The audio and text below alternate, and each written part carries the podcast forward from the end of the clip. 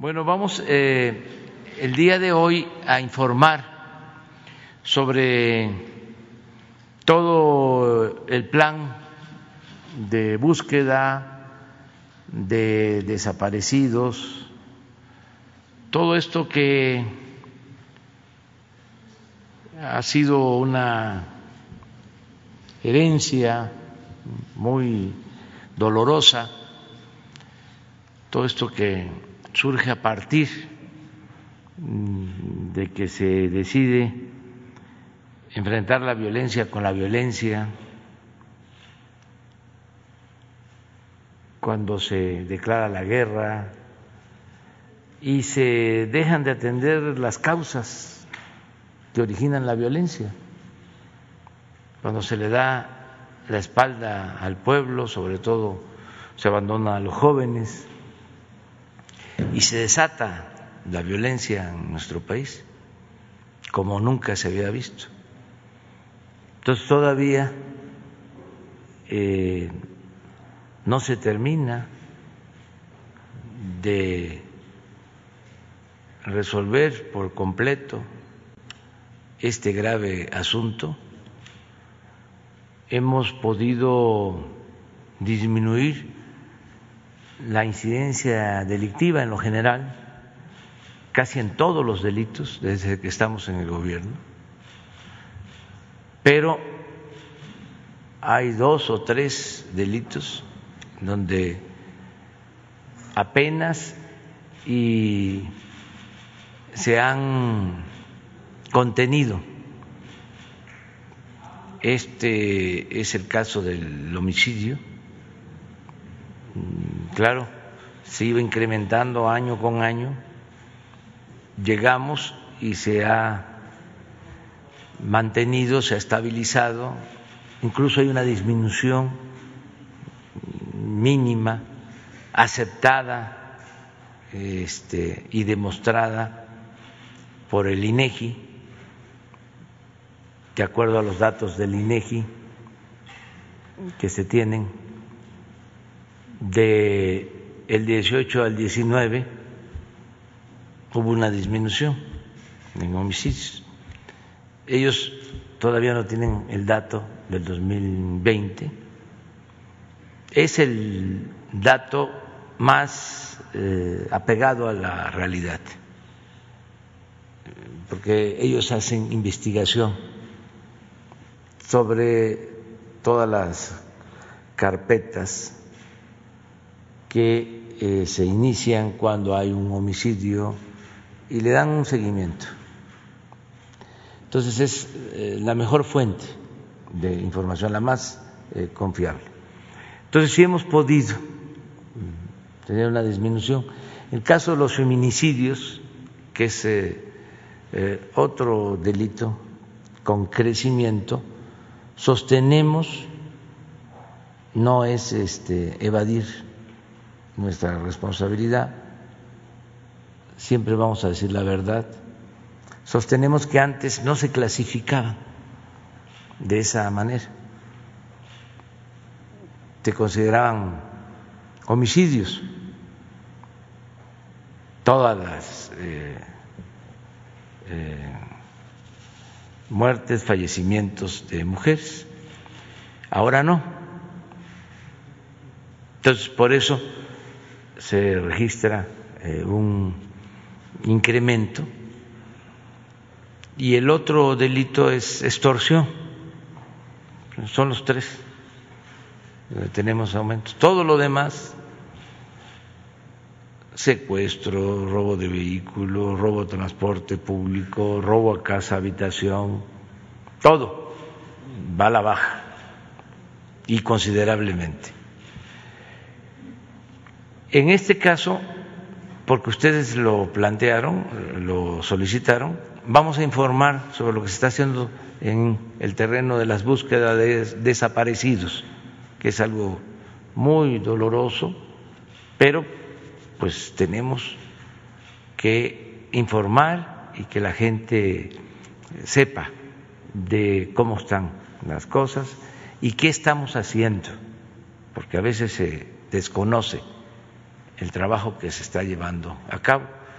Eh, diría también muy profesional, responsable, eh, como nunca se había llevado a cabo un trabajo en este asunto tan doloroso, que ha estado a cargo de Alejandro Encinas y de Carla Quintán, que es la comisionada nacional de búsqueda de personas. Entonces los dos nos van a informar sobre este tema. Eh, es de los compromisos que hemos hecho aquí con ustedes, de que se vaya informando sobre algunos eh, asuntos. Mañana vamos a informar sobre eh, amenazas a candidatos,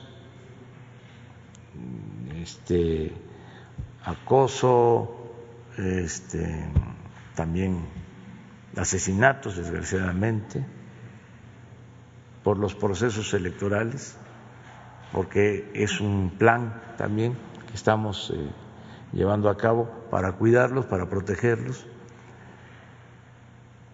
Y vamos también a informar mañana sobre el apoyo que se otorga a familiares de quienes han fallecido por COVID hay un plan para ayudarlos. Entonces, ¿cómo vamos también en este eh, plan de apoyo a familiares de quienes han perdido la vida por COVID? Vamos entonces a escuchar a Alejandro y a Carla sobre este informe. Con su autorización, señor presidente, muy buenos días tengan todas y todos ustedes. En primer lugar, como nos instruyó el presidente de la República, vamos a dar información puntual del caso del periodista Alfredo Jiménez Mota, periodista del diario El Imparcial en Hermosillo, Sonora, quien desapareció el 2 de abril del 2005 y cuyo caso fue este, atendido desde el año 2009 eh, por la Comisión Interamericana de Derechos Humanos, la cual admitió su caso como violaciones a la integridad y libertad personal, violaciones a las garantías judiciales, a la libertad de pensamiento y de expresión y protección judicial. Queremos informar que a partir del año 2018 eh, hemos tenido un acercamiento, el Estado mexicano ha tenido un acercamiento con la representación de los familiares de Alfredo Jiménez Mota en la búsqueda no solamente de promover e impulsar las investigaciones para el esclarecimiento de este caso de desaparición, sino para dar seguimiento y atención a todo el procedimiento que se encuentra en la Comisión Interamericana de Derechos Humanos a fin de establecer un acuerdo de solución amistosa en el cual tuvimos un avance muy significativo en el mes de diciembre del año pasado. Incluso la última reunión que se sostuvo con los familiares fue el pasado 5 de abril, en donde se están sentando las bases de este acuerdo. Pasaremos a la siguiente lámina que abordaría seis aspectos puntuales. Uno que tiene que ver con la investigación a fin de que la representación participe en los trabajos que está haciendo la Fiscalía General de la República a través de la Fiscalía por la Libertad de Expresión, el reconocimiento de responsabilidad internacional, la compensación económica, las medidas de rehabilitación y las garantías de no repetición. Estos aspectos forman parte de lo que seguramente en el segundo semestre de este año podríamos llegar a un acuerdo este, con eh, la familia y eh, dentro de la Comisión Interamericana de Derechos Humanos, lo que no obsta para que la Comisión Nacional de Búsqueda continúe con los trabajos de la búsqueda de este periodista. Quiero informar que la coordinación institucional que se está llevando a cabo, por supuesto, corresponde a la Secretaría de Gobernación en coordinación con la Cancillería, la Secretaría de Relaciones Exteriores, concurriendo con el Gobierno del Estado de Sonora, la Fiscalía General de la República y la Comisión Ejecutiva de Atención a Víctimas. Hemos requerido a la Fiscalía por la Libertad de Expresión información sobre el estado que guarda la investigación, aunque nos ha señalado que se reserva la información por el hecho de que forma parte de una averiguación. Sin embargo, esperemos que esta Fiscalía Especial pues dé cuenta de los avances que están desarrollándose en torno a este caso de desaparición. En el informe siguiente vamos a dar cuenta de todas las tareas de búsqueda e identificación de personas eh, en un periodo que va eh, tanto en el análisis histórico desde 1964 a la fecha, como particularmente lo que ha sucedido desde la llegada del presidente López Obrador al gobierno y el día de ayer, donde eh, afortunadamente con la nueva forma de registro que tenemos nacional de personas desaparecidas podemos tener información en tiempo real. Ya en, en el informe anterior señalamos como una de las principales conclusiones en que se había mantenido en este periodo el hallazgo de fosas clandestinas y cuerpos recuperados, lo cual, señalamos, obedece al incremento en la confrontación entre grupos delictivos en distintas regiones del país, pero también a la intensificación de las labores de búsqueda.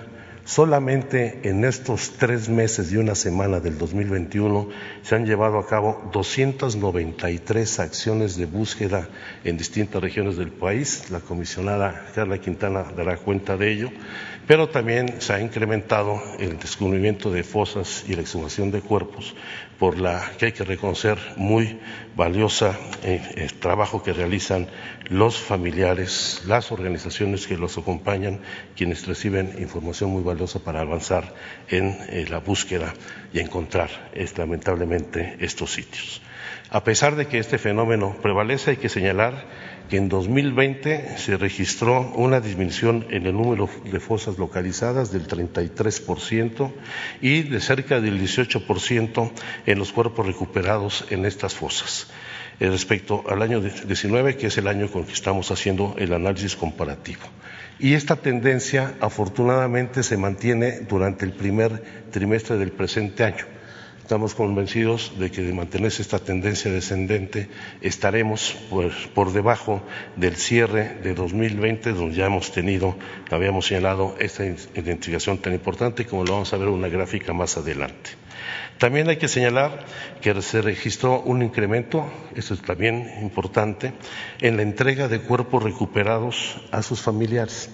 De los 2.736 cuerpos que se han recuperado en estos sitios de inhumación clandestina entre diciembre del 2018 y en marzo del 2021, cerca del 38% han sido identificados y el 22.6% han sido ya entregados a sus familiares. Hay que reconocer el trabajo que ha venido desarrollando algunas de las fiscalías de los estados que han fortalecido sus sistemas forenses y de identificación a fin de dar satisfacción a las demandas para que puedan descansar de esta lamentable tragedia. Los estados que concentran el mayor número de cuerpos recuperados en fosas clandestinas son Jalisco, Sinaloa, Colima, Guanajuato y Sonora, que concentran el 65.9% de los cuerpos recuperados entre diciembre del 2018 y el 7 de abril del presente año y de acuerdo con la información proporcionada con las fiscalías de los estados y la Fiscalía General de la República, el número de reportes de personas desaparecidas o no localizadas alcanza al día de hoy la cifra de 85.006 personas en el periodo de 2006 al 7 de abril del 2021. Los estados que concentran el mayor número de reportes de personas desaparecidas son Jalisco, Michoacán, la Ciudad de México, Tamaulipas, Nuevo León, Guanajuato, Sonora, Sinaloa, Zacatecas y el Estado de México, que concentran estos 10 estados el 76.2% de los reportes entre diciembre del 2018 y el día 7 de abril del presente año. Cabe destacar, y este es un dato que queremos resaltar, que se ha registrado una disminución del 22.5% en el número de reportes de desaparición presentadas en el periodo de abril de 2019 a marzo de 2020 respecto del mismo periodo, es decir, abril de 2020 y marzo de 2021. Esta es la disminución más significativa que hemos tenido en este periodo, lo cual ya también marca una tendencia en los últimos dos años, después de los picos que alcanzamos en el año 2019. De las 44.174 personas reportadas como desaparecidas entre diciembre del 2018 y el pasado 7 de abril, fueron localizadas el 55.8%, mantenerse las labores de búsqueda en el 44% restante Y del total de las personas localizadas en este periodo, esto hay que señalarlo también de manera destacada, el 92% fueron localizadas con vida y lamentablemente el 8% ya fallecidas. Las mujeres representan el 24.8% de las personas desaparecidas, pero si nos enfocamos en el rubro de las niñas, en los eh, adolescentes menores de 18 años, estas representan el 55.65% de, las, de ellas y la mayoría de estas, este es un dato que debe preocuparnos, estamos haciendo un trabajo específico no solamente en materia de búsqueda en vida, sino atacar el fenómeno de la trata de personas, porque el estrato de edades de las mujeres desaparecidas son fundamentalmente entre los 10 y los 19 años de edad. El 62% de las niñas, adolescentes y mujeres desaparecidas se concentran en siete estados, son los estados de México, Tamaulipas, Jalisco, Nuevo León, Puebla y la Ciudad de México. Les vamos a hacer llegar las gráficas que soportan esta información. Este es el Registro Nacional de Fosas Clandestinas y Cuerpos Exhumados. ¿Cuáles son los 10 municipios que concentran tanto el mayor número de fosas como de cuerpos exhumados, donde encontrarán en los primeros lugares en materia de fosas a Tecomán en Colima, a Úrsulo Garbán en Veracruz, en Acapulco, Acapulco Guerrero, Playa Vicente, Veracruz, Salvatierra en el estado de Guanajuato, en materia de cuerpos exhumados, Tlajomulco de Zúñiga en Jalisco, El Salto en Jalisco, Tecomán Colima, Zapopan Jalisco y Mazatlán, Sinaloa. En el siguiente cuadro les presentamos lo que es el registro histórico. Ya hemos señalado aquí con anterioridad de que el primer reporte de desaparición de personas formal se registra en el año de 1964 y en el registro histórico de 1964 al 7 de abril del presente año tenemos registradas un total de 217.193 personas reportadas como desaparecidas o no localizadas, de las cuales el 40.8%, es decir, 86.663 se prevalecen como personas desaparecidas y no localizadas y el 59%, cerca del 60%, 125 mil personas han sido localizadas. Y la mayor parte, afortunadamente, de estas personas localizadas, de las 125 mil, 117 mil 343, es decir, el 93.5%, han sido localizadas con vida. Y lo que corresponde a la administración del presidente López Obrador del 1 de diciembre de 2018 al 7 de abril de 2021, tenemos registrados 44.174 reportes de desaparición, de los cuales han sido este, localizadas 24.647, el 55.8%, 92% de las cuales han sido localizadas con vida. Esto va teniendo un registro consistente. Ya señalaba cómo nosotros tuvimos el pico de reportes de desapariciones en el 2019 mucho de ello derivado de que se facilitaron mecanismos de denuncia o de reporte, incluso anónimo, en el Sistema Nacional de Búsqueda de Personas, y se va registrando una disminución no solamente en el 2020, al pasar de 9.211 a 8.322, y en este, este primer trimestre tenemos un registro de 1.438. Eh, no queremos este, cantar victorias, queremos que esto va avanzando eh, bien, estamos teniendo buenos resultados, hay respuestas importantes por parte de los gobiernos y las fiscalías de los estados y esto tendrá que ir rindiendo mayor fruto. Los diez estados con mayor número de reportes de personas desaparecidas son Jalisco, Michoacán, la Ciudad de México, Tamaulipas, Nuevo León, Guanajuato, Sonora, Sinaloa, Zacatecas y el Estado de México, que concentran el 76.2% de las desapariciones. ¿Qué representa, qué significa este dato? Un fenómeno de regionalización fundamentalmente de este, de este problema, aunque, por supuesto, por pequeño que sea en cualquier estado, todo esto, estos deben de combatirse eh, de manera muy firme.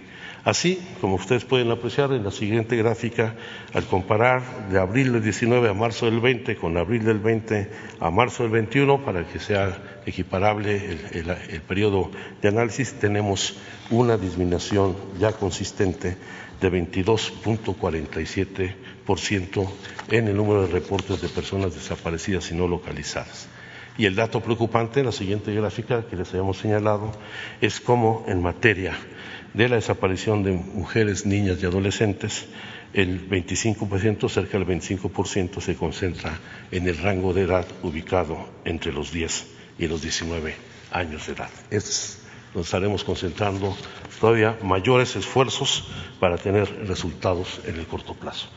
Eh, cada Quintana va a dar cuenta de las acciones de búsqueda que se llevan a cabo.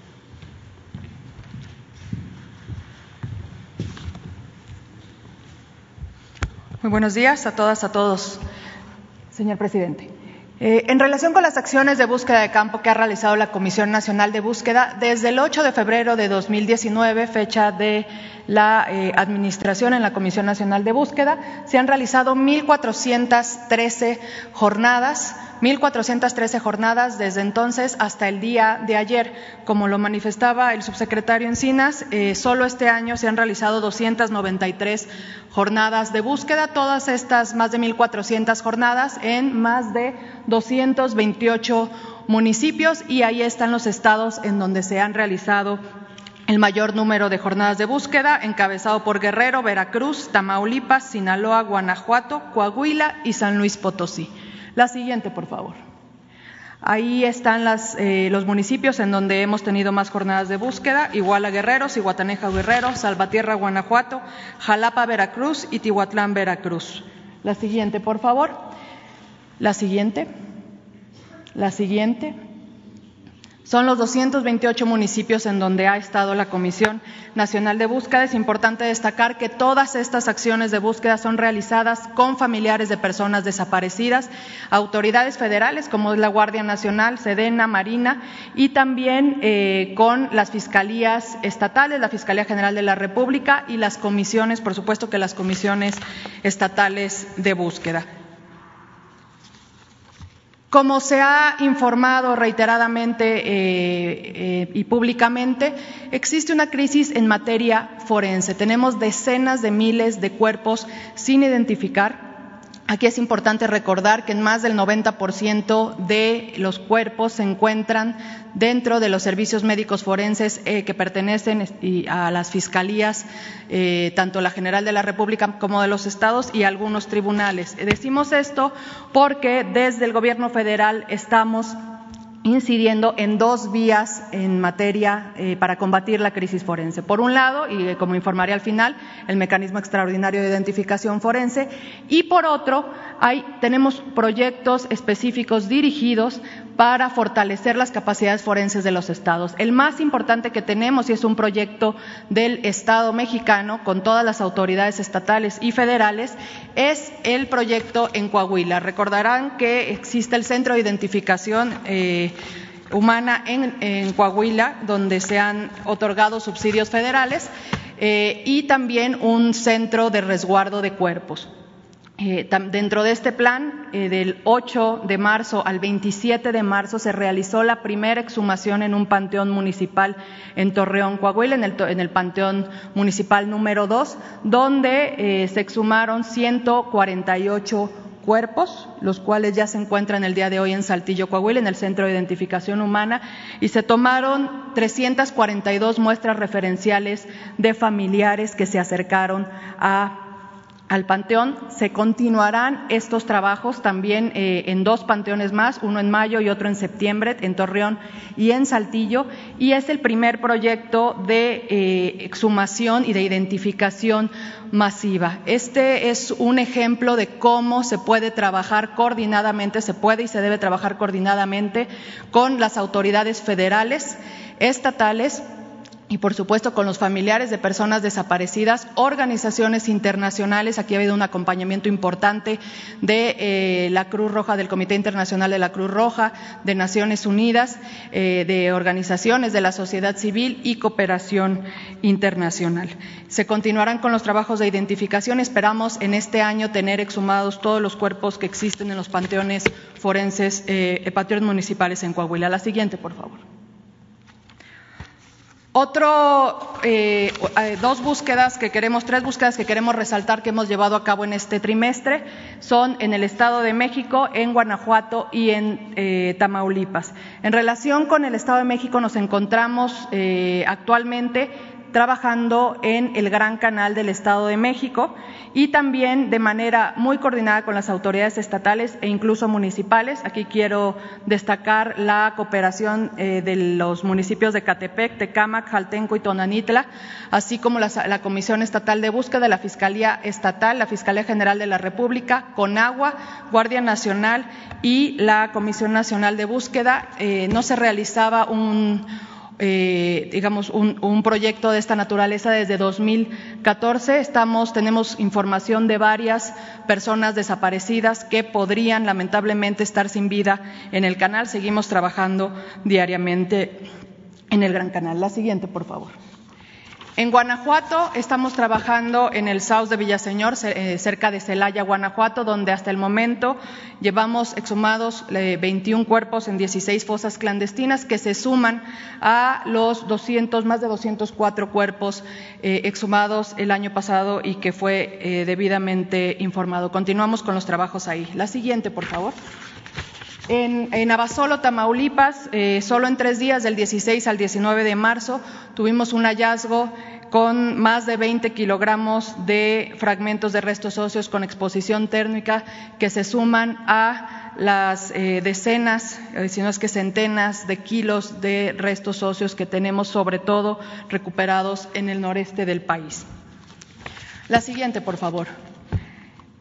Siguiendo instrucciones presidenciales, se informa eh, los subsidios que se han otorgado para acciones de búsqueda desde la Comisión Nacional de Búsqueda de la Secretaría de Gobernación en tres años, que ascenden a más de 1.090 millones de pesos. Ahí está la información por cada estado. Aquí es importante recordar que este subsidio será a solicitud de las comisiones estatales de búsqueda y gran parte de este subsidio va a fortalecer, como ya mencioné, las acciones forenses. En la parte de abajo ustedes pueden observar qué estados han solicitado para este 2021 apoyos en subsidios para fortalecer las materias, la materia forense.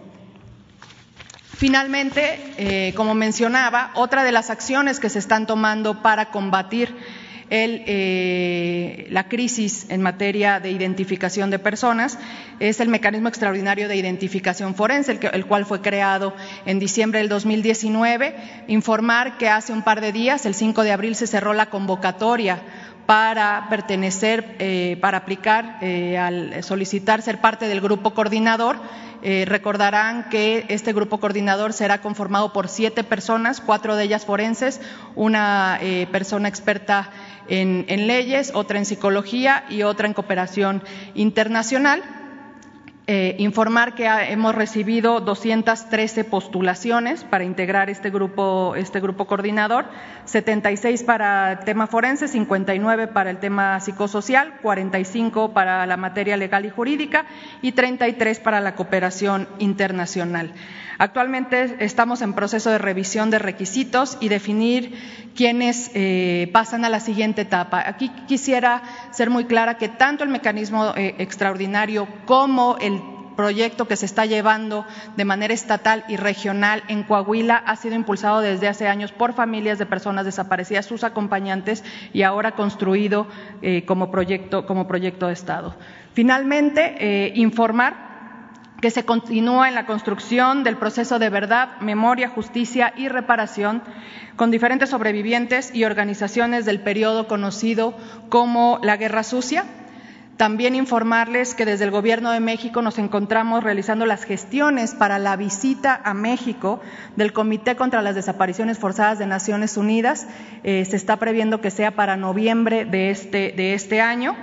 Eh, también informar que eh, hemos elaborado un protocolo adicional de búsqueda de niñas, niños y adolescentes, el cual se someterá a aprobación la siguiente semana ante el Sistema Nacional de Búsqueda. También informar que se publicará eh, una guía para familiares y juzgadoras y juzgadores sobre un amparo buscador que es el que se utiliza para buscar a una persona que ha sido desaparecida eh, de, manera, de manera forzada. Y finalmente, actualizar sobre el proceso de iniciativa de la Ley Orgánica de la Fiscalía General de la República. Se encuentra en este momento en la Cámara de Diputadas y Diputados desde la Comisión Nacional de Búsqueda, el Sistema Nacional de Búsqueda, las comisiones estatales y las familias, se sigue manifestando la necesidad y la obligación de garantizar el derecho a un Parlamento abierto. Eh, estamos en espera eh, de la decisión de la Cámara de Diputadas y Diputados. Hemos sido informados que eh, se llevará a cabo este Parlamento abierto. Estamos, esperando mayores detalles y manifestamos también todavía eh, algunas preocupaciones sobre esta iniciativa. Como recordarán, la Fiscalía se, proponía la iniciativa excluirse del Sistema Nacional de Búsqueda y otros mecanismos de derechos humanos. Eh, efectivamente, en el Senado hubo una, digamos, una eh, modificación en este sentido. Ahora ya en las leyes eh, adicionales que se están pretendiendo modificar, eh, ha, sido, eh, ha sido aclarada este punto. Sin embargo, en la ley orgánica permanecen preocupaciones respecto del Sistema Nacional de Búsqueda, respecto del derecho de las familias de personas desaparecidas, respecto del mecanismo de apoyo al exterior y, por supuesto, que la implicación que tiene en relación con la búsqueda de personas desaparecidas, que la Fiscalía General de la República ni las fiscalías estatales se excluyan de la implementación de la ley y del protocolo homologado de búsqueda. Los próximos días serán fundamentales para eh, la construcción eh, de lo que tenemos que seguir impulsando en materia no solo de búsqueda, sino de investigación también de los delitos en materia de desaparición de personas. ¿Sería cuánto, señor presidente? Bueno, pues este es el informe. Vamos, ustedes dos y luego el compañero, tres. Sobre el tema, ¿verdad? Cuatro, cinco, seis. Gracias. Eh, eh, presidente, sobre el tema, eh, pero le tengo otros dos casos, si me permite. Gracias. Nancy Rodríguez de Oro Sólido. el subsecretario Encinas en sus primeros informes habló verdaderamente de una crisis y ahorita la, maestra también, la licenciada, este, habla de una crisis de desaparecidos.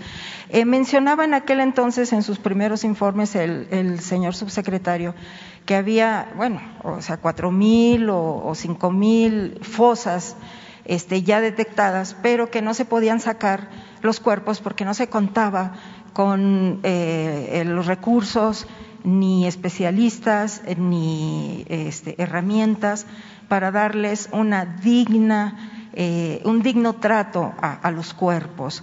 Eh, no sé este número si ya aumentó, porque esto fue en sus primeras eh, em, presentaciones, y si tendrían algún, algún comparativo a nivel internacional si se registran números así, porque la verdad es de que nosotros pues recibimos también muchas denuncias, ¿no? Y, la gente eh, pues se desespera de que dice que, que no encuentran a sus familiares, pero sí me gustaría muchísimo que el subsecretario nos explicara esta falta de recursos. Si no teníamos, como dice usted, eh, eh, presidente, cardiólogos, pues menos especialistas forenses para cubrir este pues esta crisis de, fosas y, darle sobre todo una, eh, un digno trato a estos cuerpos. ¿no? Gracias. Sí, de manera muy puntual, el problema subsiste, aunque por supuesto en menor escala. dado las inversiones que se han hecho para el fortalecimiento de las comisiones locales de búsqueda. Ya daba eh, la doctora Quintana la cifra de 1.092 millones de pesos de subsidios a las comisiones locales, muchos de los cuales, yo creo que es el porcentaje mayor, se ha canalizado al fortalecimiento de los servicios forenses. Eso nos ha permitido ya realizar este, eh, exhumaciones y procesos de identificación masiva, como el que se ha anunciado en el Centro de Identificación Humana de Coahuila. Hay otros estados que están en proceso de construcción de centros de identificación humana similares. Pongo el ejemplo de Veracruz donde prevalecen eh, eh, fosas que no han sido exhumadas por no contarse necesariamente con la infraestructura y el equipamiento para garantizar no solamente la identificación, sino el resguardo de estos cuerpos. El caso de las fosas de uso el Galván o la Guapota, pero es un asunto que ha ido enfrentándose y ya empieza a tener resultados. Quiero señalar que no solamente es el Centro de Identificación Humana de Saltillo, está eh, por concluirse el de San Luis Potosí, tenemos dos panteones forenses en, Mante y en San Fernando, en Tamaulipas, está el de Morelia, en Michoacán. Esperemos que pronto el que está desarrollando la Fiscalía del Estado en Veracruz, allá en la zona de Nogales, cerca de Orizaba, esté concluido este mismo año y se va a estar multiplicando esta construcción de infraestructura, que además esperemos se fortalezca, como ya surgió este, iniciativas este año para el Fondo de Apoyo a la Seguridad Pública, el FASP, por lo menos el 12% de los recursos vaya al desarrollo de capacidades forenses. Eso incluye capacitación, formación, contratación de especialistas. Gracias. Este, ¿Puedo eh, otros temas? Sí, gracias, eh, presidente. Eh, bueno, ya ve que usted nombró al nuevo director del Instituto Politécnico Nacional hace apenas unos meses, tiene aproximadamente tres, cuatro meses. Pero desafortunadamente, presidente, pues ahorita hay obviamente una gran resistencia por parte de, pues de los, del personal que estaba antes, ¿no? Incluso de, de los directores de algunos centros, por ejemplo, la Escuela Superior de Ingeniería Mecánica y Eléctrica de Unidades Capozalco, eh, José Armando Rodríguez Mena, eh, pues están en su afán de, seguir ¿no? Eh, en la institución, pues han hecho pues nombramientos de consejeros consultivos a espaldas eh, de, la dirección, a espaldas del reglamento, y no nada más es esta escuela, también tenemos, este, por ejemplo, la escuela superior, la Escuela Superior de Ingeniería Mecánica y Eléctrica, Unidad Azcapotzalco, también de la Escuela Superior de Ingeniería Mecánica y Eléctrica en la Unidad Ticomán y la Escuela Superior de Ingeniería y Arquitectura. Entonces, bueno, pues también ahora no nada más este, nos, eh, nos buscaron los este, maestros y científicos de estas eh, escuelas, sino también los alumnos, porque incluso el año pasado eh, pues hubo un movimiento eh, muy fuerte en relación de acoso a las alumnas y sobre todo, ¿sabe qué, presidente? Que venden las calificaciones. Entonces hay mucha corrupción, venta de plazas. Entonces, pues yo la verdad le quería pedir si así como viene el director del Infonavit o el director de la Lotería Nacional, pudiéramos tener alguna plática con el director nuevo del Politécnico. Estamos hablando de aproximadamente más de 200 mil jóvenes. Y, bueno, este, que nos eh, informara acerca de esta resistencia, porque pues está igual que Pemex, ¿no? Con, los sindicatos y sobre todo que están actuando fuera de la ley estos eh, señores que pues quieren seguir eh, permanentemente ahí. Este sería mi primer tema y, le tengo sí, por favor. Vamos a pedirle al director del Politécnico a través de la secretaria de Educación Pública, de la maestra Delfina Gómez Álvarez, que nos presenten un informe aquí. Vamos a darles un poco de tiempo porque está apenas eh, llegando. Y siempre hay resistencias, ¿no? Hay que este, ir convenciendo, persuadiendo de que ya son otros tiempos y que se necesitan los cambios. Pero lleva tiempo, son procesos. A todos nos pasa. Cuando llegamos nosotros, los primeros días, estaban fuera de mi oficina los del Estado Mayor y no se querían ir. Se habían encariñado con su cargo, con su función, pero así sucede. Son procesos de cambio, de transformación, y hay que entenderlos. También no eh, prejuzgar hay buenos servidores públicos que merecen continuar ocupando los cargos, otros no, pero eh, yo le tengo mucha confianza al nuevo director del Politécnico y cuenta con todo nuestro apoyo. Entonces vamos a que vengan e informen tanto la secretaria de Educación como el director del Politécnico. Eh, sí, gracias, eh, presidente. Y otro tema es que la semana pasada el secretario de Hacienda, eh, Arturo Herrera, el lunes 29 de marzo hizo una gira por Estados Unidos. Estuvo básicamente en Chicago, en el consulado de Illinois, y bueno, pues ya empezó la bancarización para nuestros hermanos migrantes. Hay mucha eh, expectativa por parte de ellos porque, bueno, pues se les van a dar eh, la oportunidad de abrir sus cuentas desde los eh, consulados. No sé si usted tendrá algún informe eh, en específico, cómo va a ser, eh, si va a seguir yendo el subsecretario o fue el arranque y, cómo es la mecánica para ir abriendo esta bancarización con los hermanos migrantes allá en Estados Unidos. Bueno, pues pedirle a Hacienda que nos informe al secretario Arturo Herrera, en qué consiste este plan. Nosotros sí estamos muy agradecidos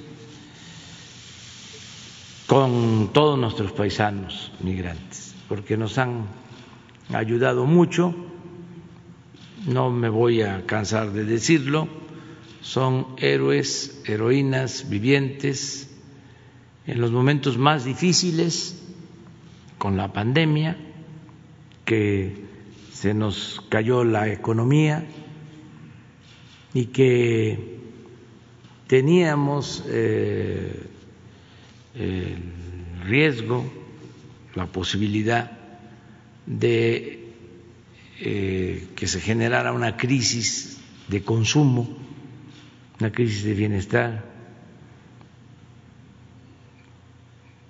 que la gente no tuviese para lo básico para comprar sus alimentos. Ellos nos ayudaron, porque el año pasado, ya lo hemos dicho, se incrementaron las remesas, lo que envían nuestros paisanos, de manera considerable, fueron remesas récord, 40 mil 600 millones de dólares es la principal fuente de ingresos que tiene nuestro país. Entonces, eso nos eh, ayudó muchísimo, porque ese dinero eh, llega de manera directa abajo a 10 millones de familias en todo el país a razón de 350 dólares por familia mensual y eso reactiva la economía abajo. Eso y lo que este, destinamos nosotros eh, en programas de bienestar fortaleció la economía popular y no se produjo una crisis de consumo. Pero lo mejor de todo por si fuese poco lo que ya hicieron, es que en los datos que tenemos del primer trimestre de este año tenemos eh, un estimado de incremento en remesas del orden del 20% con relación al año pasado. Ya en firme, con datos del Banco de México, enero y febrero, 21% de incremento. Y nosotros en las proyecciones que tenemos de marzo eh, nos da lo mismo.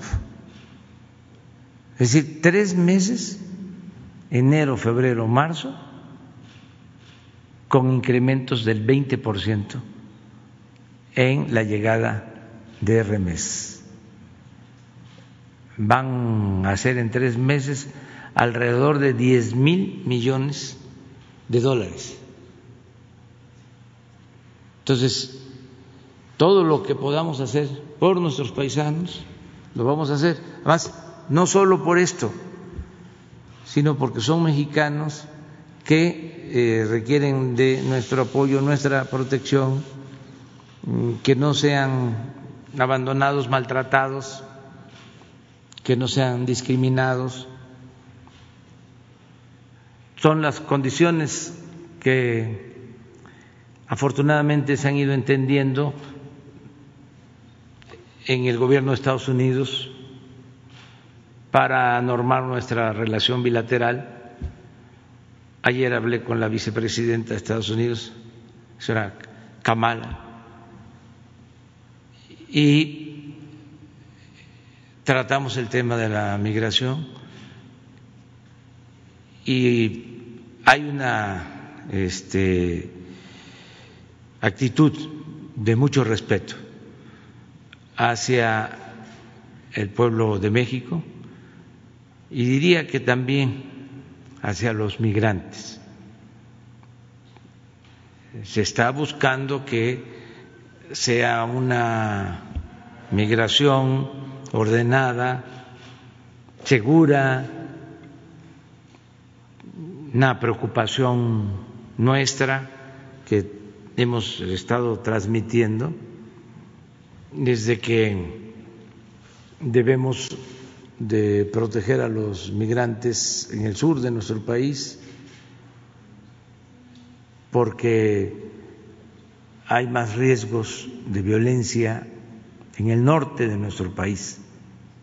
No queremos que se repitan casos como los de San Fernando de hace varios años, ni casos eh, como lo que sucedió también en Tamaulipas hace poco con eh, hermanos guatemaltecos que perdieron la vida, que fueron asesinados. Entonces, eh, estamos viendo todo lo que eh, se relaciona con la migración, desde luego insistiendo mucho en atender las causas eh, insistiendo en que hay que apoyar a Centroamérica. Ellos están conscientes, me refiero al gobierno de Estados Unidos, ayer lo expresó la vicepresidenta, tienen una iniciativa para que el Congreso de Estados Unidos autorice cuatro mil millones de dólares de apoyo a Salvador, a Honduras y a Guatemala. Ojalá eh, el Congreso de Estados Unidos apruebe este presupuesto lo más pronto posible para que se invierta este dinero en desarrollo, porque la gente no sale de sus pueblos, lo hemos dicho muchas veces, no abandona a sus familias por gusto, lo hace por necesidad. Entonces, la migración tiene que ser opcional no forzosa, no tiene que ser por eh, hambre, por pobreza o por violencia.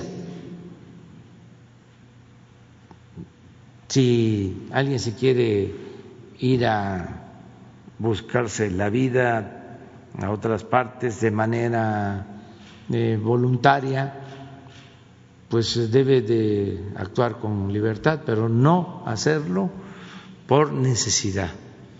Tiene que ser opcional. Entonces, para eso se requiere impulsar mucho el desarrollo de Centroamérica y del sur de nuestro país. Nosotros ya estamos haciendo lo que nos corresponde.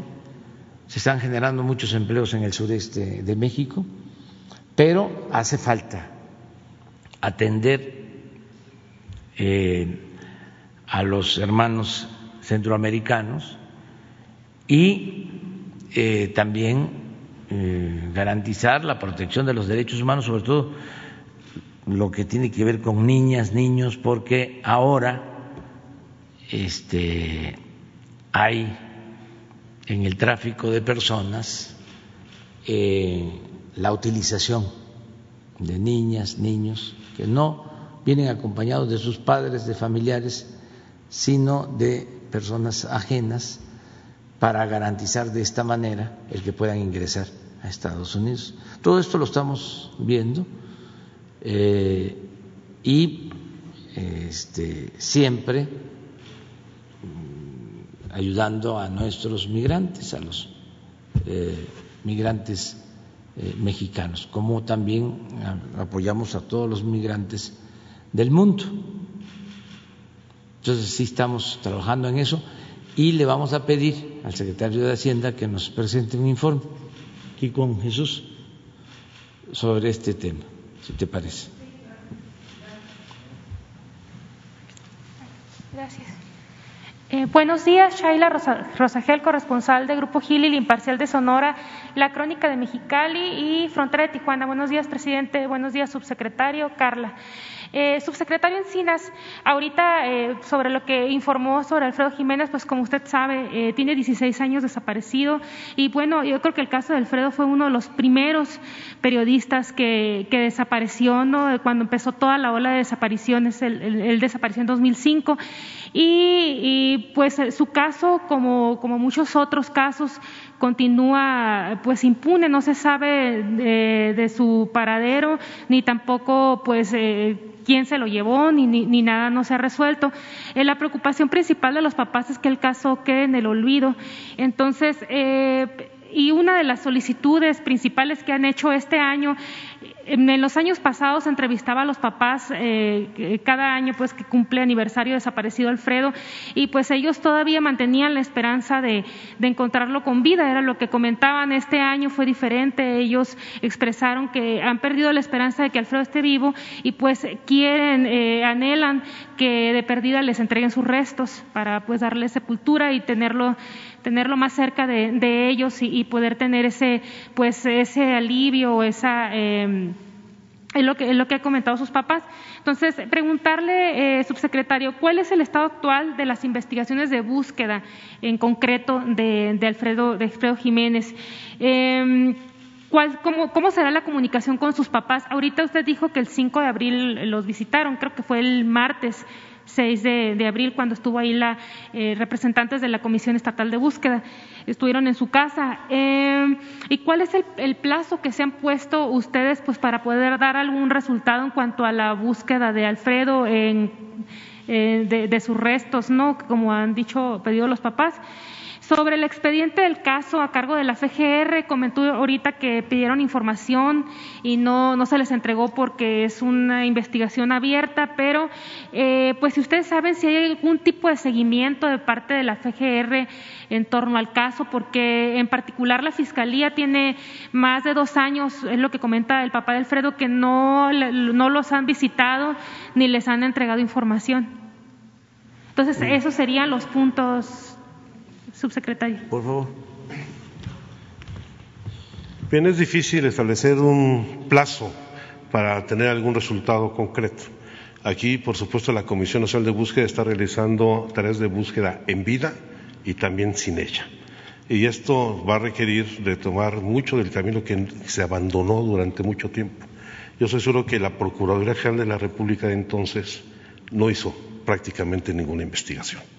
Ya hay un rezago, este, que debe superar la Fiscalía General de la República y la Fiscalía Especializada por la Libertad de Expresión.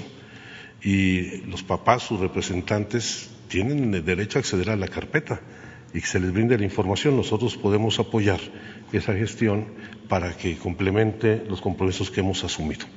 ¿A través de qué se establece el enlace con la familia? A través de dos vías. Eh, la Unidad de Garantía de los Derechos Humanos de la Ciudad de Gobernación, de la cual depende el mecanismo de protección a periodistas y defensores de derechos humanos, y quien hace también el seguimiento de todas las recomendaciones de los órganos de derechos humanos, tanto internacionales como en el país. Es ahí donde se está estableciendo esta interlocución y también por la Comisión Nacional de Búsqueda y la representación que tenemos en el Estado de Sonora.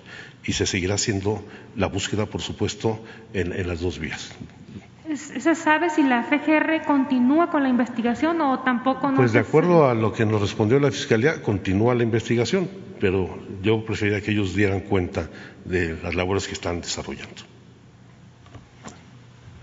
Oh, tengo otra pregunta también sobre las desapariciones de mujeres en, Sonora. El, para finales de año sacamos un, sacamos un reportaje en el Imparcial sobre las desapariciones que, han aumentado en los últimos, eh, digamos, en los últimos dos años, principalmente de mujeres, de mujeres jóvenes. Eh, eh, ahora en el inicio del año van, este, han continuado las desapariciones, van como unas 15 mujeres solamente en la región de Guaymas y en Palme. Entonces, saber qué es lo que se está haciendo al respecto respecto en cuanto a la búsqueda? ¿Qué nos puede decir eh, eh, Carla? Sí, eh, en relación con la desaparición de mujeres, no solo en Sonora, sino como informábamos en, en, general en todo el país, y Sonora está dentro de uno de los estados con mayor índice de mujeres desaparecidas. La mayoría, como decía el subsecretario, son adolescentes o mujeres adultas jóvenes, y la hipótesis de búsqueda es sobre eh, trata, trata de personas. Así como toda como todo homicidio eh, de una mujer, toda muerte violenta de una mujer tiene que ser investigada como feminicidio, esté o no tipificado como tal. También toda desaparición de niña, adolescente o mujer tiene que ser eh, investigada en términos de búsqueda, que su desaparición esté relacionada con eh, cuestiones de género, como puede ser en este caso la trata, la trata de personas. Estamos trabajando con también la Comisión Estatal de Búsqueda para tratar de hacer un análisis de contexto concreto sobre las desapariciones de mujeres en Sonora, que también, hay que decirlo, no solo por la edad, sino también físicamente como tú eh, eh, manifestaste en tu, en tu eh, reportaje que hiciste algunos meses, también físicamente son parecidas entre, ellas, ¿no? Mujeres jóvenes sonorenses. en relación con José Alfredo, con don José Alfredo, efectivamente estuvimos, es un, un error de nosotros, no es el 5, es el 6. antier estuvimos ahí desde la Comisión Estatal de Búsqueda, yo le pedí al comisionado de búsqueda que asistiera y nosotros desde la Comisión Nacional nos conectamos vía remota para estar también hablando con él, avanzando el plan de búsqueda y, como mencionó el subsecretario, eh, solicitamos información a la Fiscalía General de la República. Nos respondió anoche con una ficha muy general, eh, sin que eh, aparezcan avances y diciendo que no nos van a dar acceso a nosotros a la carpeta. Es algo que a nosotros nos preocupa mucho porque este no es el único caso que sucede, sino que tiene que ver incluso con la intención de salirse del Sistema Nacional de Búsqueda y de no aceptar el protocolo homologado de búsqueda. Eh, si este es un caso emblemático, como, tú bien lo dices, este, pues evidentemente se replica y se multiplica eh, en otras eh, investigaciones y si no tenemos acceso al expediente, pues corremos el riesgo de revictimizar a, los familiares para que tengan que repetir todo lo que ya han dicho por años dentro, dentro de las fiscalías. Y agregar, en relación con una pregunta anterior eh, sobre los eh, panteones forenses, también agregar que se está construyendo uno más en Coatzacoalcos, además de los que ya se, se refirió el subsecretario, y el mecanismo extraordinario de identificación forense que ya empezará a implementarse a finales de mayo, esperemos, con el apoyo de Naciones Unidas, también apoyará a la identificación eh, forense y agregar que el proyecto de Coahuila Además, con financiación, con cooperación internacional, la Fundación de Antropología Forense de Guatemala nos está apoyando no a llevar a cabo las acciones, y esto es muy importante, sino a capacitar, y era una de tus preguntas, a capacitar al personal mexicano en este tipo de, de identificación con enfoque masivo, que es algo que no se replica en el resto del país y a lo cual desde la perdón, de la Comisión Nacional de Búsqueda estamos apostando para que se replique en el resto del país. Carla. Ah, perdón, y las unidades móviles de Sonora que ya habíamos informado también. Carla, usted comentaba el subsecretario que podrían los papás solicitar el eh, acceso al expediente y ustedes podrían apoyarlos.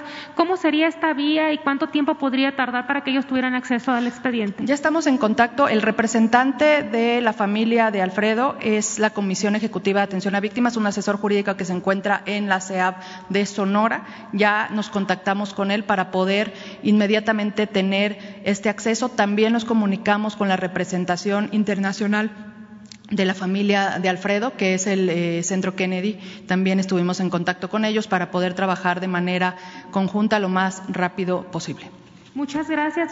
Ya, por último, eh, presidente, preguntarle, hace unos días en, Estados Unidos, en Caléxico, se detuvo a, dos personas yemis, los cuales eran monitoreados por el FBI y señalados como potencialmente terroristas. Ellos dicen que pasaron por, por Baja California. Entonces, preguntarle, presidente, si usted conoce si, si hay algún monitoreo en terminales portuarias para detectar a posibles personas que estén fichadas como posibles terroristas.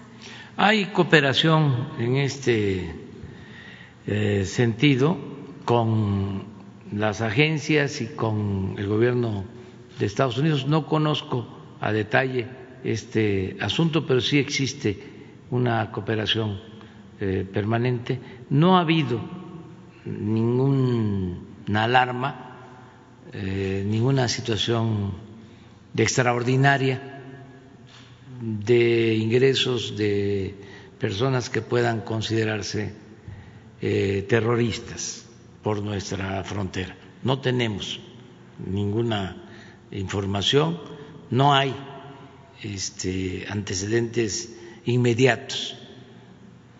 Eh, hay que ver en qué consistió este caso, pero no hay preocupación ni por parte del gobierno de Estados Unidos ni por lo que corresponde a nosotros.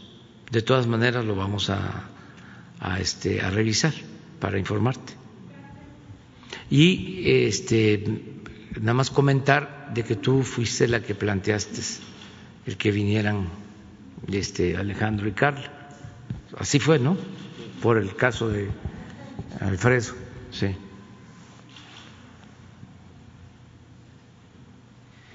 ¿Qué tal, presidente? ¿Cómo está? Buen día. Carlos Guzmán de ABA Noticias y de Regeneración MX. El primer tema que quiero plantearle, aprovechando que está en el uso de la voz, tocaba el tema de ayer de la conversación con eh, Kamala Harris. Eh, y después de lo que sucedió con la conversación, en la tarde hubo imágenes de, de, tractores de su gobierno que mostraban a niños eh, siendo brincados en, la frontera por polleros, específicamente un niño que estaba que lloraba mucho y pedía a sus papás.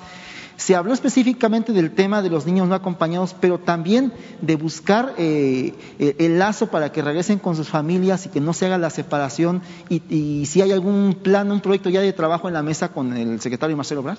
Sí, se está trabajando eh, de manera coordinada. Hay un equipo, tanto del gobierno de Estados Unidos como del gobierno de México, encabeza el encargo de atender este asunto. Eh, Marcelo Ebrat, eh, él tiene eh, comunicación, es un equipo multidisciplinario y también de varias instituciones del Gobierno de México que están trabajando. Y hay comunicación constante con el Gobierno de Estados Unidos pero esto de los niños sí se trató, niñas, niños, se trató con la eh, vicepresidenta en lo general y se está actuando. Estamos este, atendiendo este caso, ayudando, cooperando en todo lo que podamos. Eh, lo estamos haciendo. Quedamos en tener este, comunicación periódica para ir evaluando sobre cómo vamos en este asunto. Es un tema que ha despertado en los últimos tiempos bastante debate, polémica, preocupación del lado estadounidense. se están ocupando bastante los medios de información sobre estos eh, asuntos, sobre la migración, sobre todo eh, por la cuestión humanitaria. Se está este, debatiendo mm, en Estados Unidos. Hay veces que este tema en la agenda de el gobierno de Estados Unidos o de la sociedad, de los medios, eh, no tiene mucha relevancia. Durante el proceso electoral, por ejemplo, que pensábamos nosotros que iba a ser como la elección anterior, presidencial, que el tema migratorio, el tema eh, de la relación con México, este, iba a estar en los primeros sitios. No, no fue así. No fue un tema predominante. Este, porque la verdad se logró eh, una buena relación eh, entre los gobiernos y yo espero que eh, esto mismo este, se logre ahora. Hay todas las condiciones para lograrlo. Hay condiciones, diría, inmejorables para tener un buen entendimiento, que haya cooperación y que el tema migratorio este, no sea mm, preocupación central en Estados Unidos. Sí lo es ahora. Aquí no lo percibimos porque pues son otros los grandes y graves problemas nacionales. Nuestra agenda eh, tiene que ver pues, la pandemia, tiene que ver con la reactivación de la economía, eh, tiene que ver con eh, los temas de violencia que se están enfrentando, temas de corrupción, es otra agenda. Se habló del tema de regularizar a los treinta y tantos millones de mexicanos en Estados Unidos, señor presidente. Sí, ¿Sí? Este, siempre se tratan estos asuntos hay un compromiso de parte del gobierno de Estados Unidos, em, del presidente Biden, de eh, tener una política migratoria em, con dimensión social, con dimensión humana.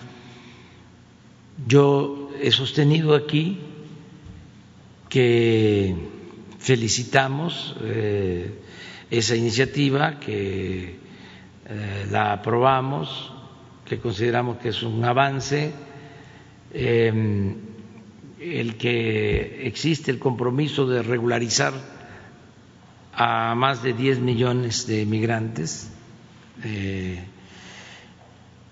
y en particular a los mexicanos que ya llevan un tiempo trabajando este, honradamente en Estados Unidos, viviendo en Estados Unidos, que es un buen plan.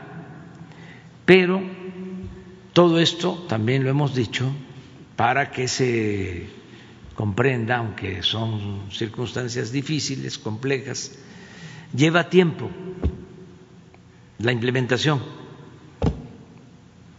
Que por eso en la plática de ayer hablamos de que debe de acelerarse eh, todo lo relacionado con la política migratoria.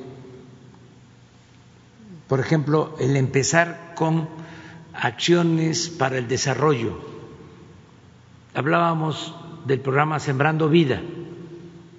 Si se está aplicando en Chiapas, en 200 mil hectáreas, y se da empleo a 80 mil sembradores. ¿Cuál es la diferencia de Chiapas con Guatemala?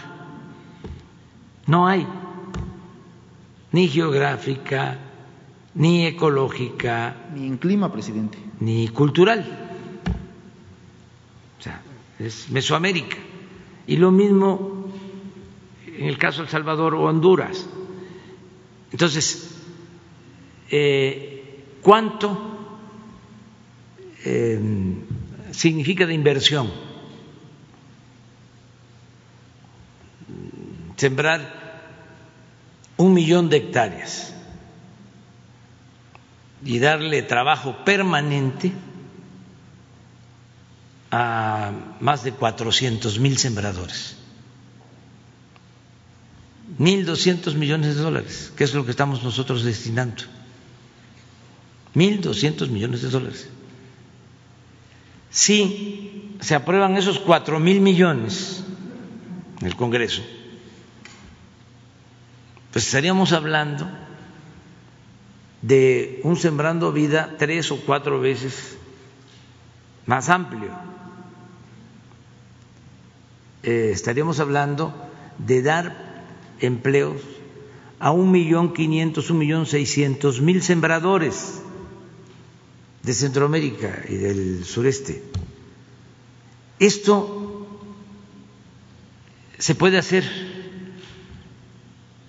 sin demora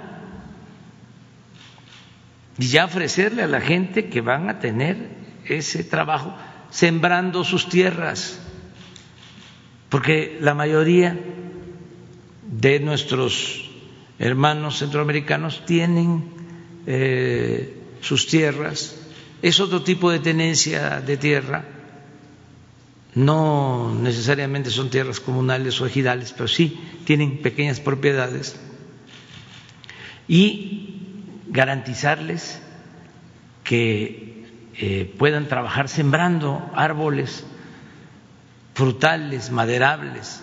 Esto tiene que ver también con el mejoramiento del medio ambiente. Se habla mucho en el discurso este, del cambio climático. Pero ¿qué se hace? Esta es una acción que puede llevarse a cabo, que tiene eh, un efecto multiplicador, porque se da trabajo, es siembra, es producción y es eh, reforestar, es medio ambiente, es arraigar es eh, mantener a la gente donde están sus familiares, donde están sus culturas, pero eh, hay que hacerlo, hay que actuar. Entiendo que esto es lo que se está este, dificultando porque pues todos los gobiernos son cuerpos de avance lento, pero hay que empujar al elefante para que camine en todos lados. ¿Se lo planteó a la vicepresidenta este programa Sembrando Vida, presidente? Sí, eh, hablé del programa de Sembrando Vida y este ella pues eh, en muy buen plan, como el presidente Biden hay este, mucho interés en que trabajemos juntos y así lo vamos a hacer. Eso se les informó eh, desde el principio. Vamos a ayudar a que este, se busque que haya un flujo migratorio ordenado, seguro, porque también ellos tienen que hacer cuentas de eh, la necesidad que tienen de mano de obra, de fuerza de trabajo, migrante, porque este, ¿cómo van a crecer? Necesitan, por más tecnología que hay, por más que esté automatizado todo, por más que avance la robótica, se requiere a los trabajadores. Sin manos. Entonces, eh, ¿cuántos trabajadores para crecer? Porque va necesitarse fuerza de trabajo. Están dispersando mucho dinero, como nunca. Pero bueno, este, ¿y cómo se van a producir las mercancías que va a consumir la gente? Hay que producir, porque pues no es nada más la distribución de los fondos, sino aumentar la producción. Y para eso se requiere la fuerza de trabajo. Por eso no hay que descartar también el que se puede llegar a un acuerdo con eh, visas de trabajo. Y eso ayuda a ordenar también el flujo migratorio. ¿Estilo Canadá, presidente? Sí, pero pues es parte del análisis que se tiene que hacer con mucha objetividad, no a tabla rasa decir no necesitamos o no vamos a dejar pasar o no queremos a los migrantes. Porque pues sí, este se necesita la fuerza de trabajo de los migrantes mexicanos y centroamericanos y de otras partes del mundo. Cuando uno va a Estados Unidos y está uno en un restaurante, pues los que trabajan ahí. Mexicanos. Y ya ni hablar en el campo y en la industria de la construcción. Yo fui una vez hace relativamente poco a Nueva York y este, eh, en la calle saludando muchísimos poblanos, paisanos nuestros. Entonces, este, hay que eh, llevar a cabo un plan integral en esta materia y creo, repito, que hay condiciones para lograrlo. Dos temas rápidamente para que algún otro compañero también pueda preguntar. El segundo sería con relación a Susana Pimentel. Ayer se mencionaba en este tema de los videos esta ex colaboradora de Televisa que fue productora eh, durante la cuestión de los eh, montajes, está, eh, colabora, con, colabora aquí en el gobierno federal. ¿Ya se tiene alguna decisión respecto a Susana Pimentel, presidente? Todavía, pero sí se va a tener, este, si no es en esta semana, en la próxima. Vamos a tener ya una decisión. Y finalmente, en el tema de la, de la vacuna, eh, de la vacunación de, usted, eh, ¿se contempla dentro de dos semanas vacunarse con AstraZeneca aquí en la mañanera o cómo se contempla su vacunación, señor presidente?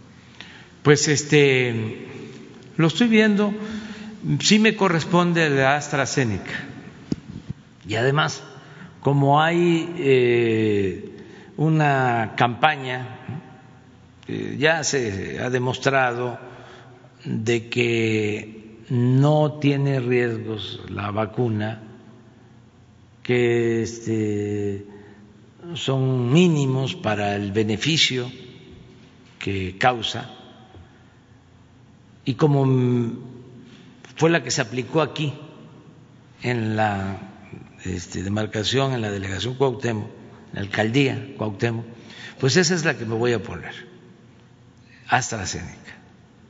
Este, nada más que no sé si este, vaya a un centro de vacunación o aquí, siempre y cuando ayude para que la gente este, pues tenga confianza, no está de más decir que hace falta la vacunación, que nos ayuda a vacunarnos que nos protege, que no hay que tener eh, este, temor. No hemos, eh, afortunadamente, em, no se ha registrado ningún caso grave por reacción a la vacuna, a ninguna de las vacunas. Aquí se informa diariamente. Ya, pues todos sabemos que eh, a veces eh, sí da un poco de malestar del cuerpo las reacciones de las vacunas o calentura eh, un día, a veces ni siquiera es con la primera dosis, sino con la segunda. Hay muchas este, experiencias en esto, pero no pasa eh, a mayores, no hay nada grave. Entonces sí tenemos que protegernos porque además eso es lo que nos va a ayudar a enfrentar la pandemia y a protegernos de nuevas variantes o cepas, todo lo que pueda surgir. Afortunadamente nosotros en México no tenemos hasta ahora eh, ninguna nueva variante eh, agresiva, eh, es lo mismo que este, se padece desde el principio y hay una tendencia a la baja en contagios es importante, no nos estamos confiando este, estamos pendientes, pero tenemos una hospitalización del 18%. Este, nuestra preocupación desde el principio fue que nos rebasara, que no eh, se contara con las camas suficientes, con los equipos, con los médicos. Afortunadamente ya pasó este, esa situación crítica. Hace dos, tres meses, aquí en la Ciudad de México, llegamos a tener una ocupación hasta del 95% de camas, o sea, sí, muy este, difícil. Y ahora eh, no está así. Eh, a ver si no tienen la lámina de ayer, este, porque no se nota, ¿no? pero sí nos preocupó mucho. Un dirigente no puede aquí venir a este, quejarse, ¿no? Aquí hay que este, eh, sacar fuerza de lo más profundo del ser, del alma. El que se aflige se afloja. Este, pero sí vivimos momentos difíciles, la de este, hospitales. Hicimos una reconversión, acuérdense, teníamos 2.500, 3.000 camas de terapia intensiva cuando empezó la pandemia. Ya tenemos 10, 12.000. Este, eh, contratamos pues cerca de 70.000 trabajadores del sector salud. Quiero aprovechar la oportunidad para agradecerle al gobierno de Cuba, al ciudadano presidente de Cuba, Díaz Canel, porque en esta segunda ola, cuando se nos incrementaron los contagios, sobre todo, sobre todo aquí en la ciudad, estábamos por inaugurar un hospital del Liste muy grande de mm, alrededor de 200 camas, pero no teníamos personal. Y ese hospital se eh, utilizó en los momentos críticos para atender enfermos de COVID y eh, se estableció comunicación con el gobierno de Cuba y nos enviaron más de 300 médicos y especialistas y nos ayudó mucho. Y quiero aprovechar este, para agradecerles, porque ya están retirándose, ya están regresando, eh, y es el momento de agradecerles por este gesto solidario del pueblo y del gobierno de Cuba. Pero miren cómo estamos en hospitalización, 18% de ocupación. Y esto es en general. Eh, a ver, regresa, No hay eh, todos los estados, todas las entidades federativas en, en, este, en ocupación de camas de hospitalización general eh, están abajo del 30% y el promedio 18%. Pero en el caso de terapia o, este, hospitalización con ventilador, que son enfermos, eh, vamos a decir, graves, solo tenemos cuatro estados que tienen entre 30 y 49% de camas este, ocupadas todavía.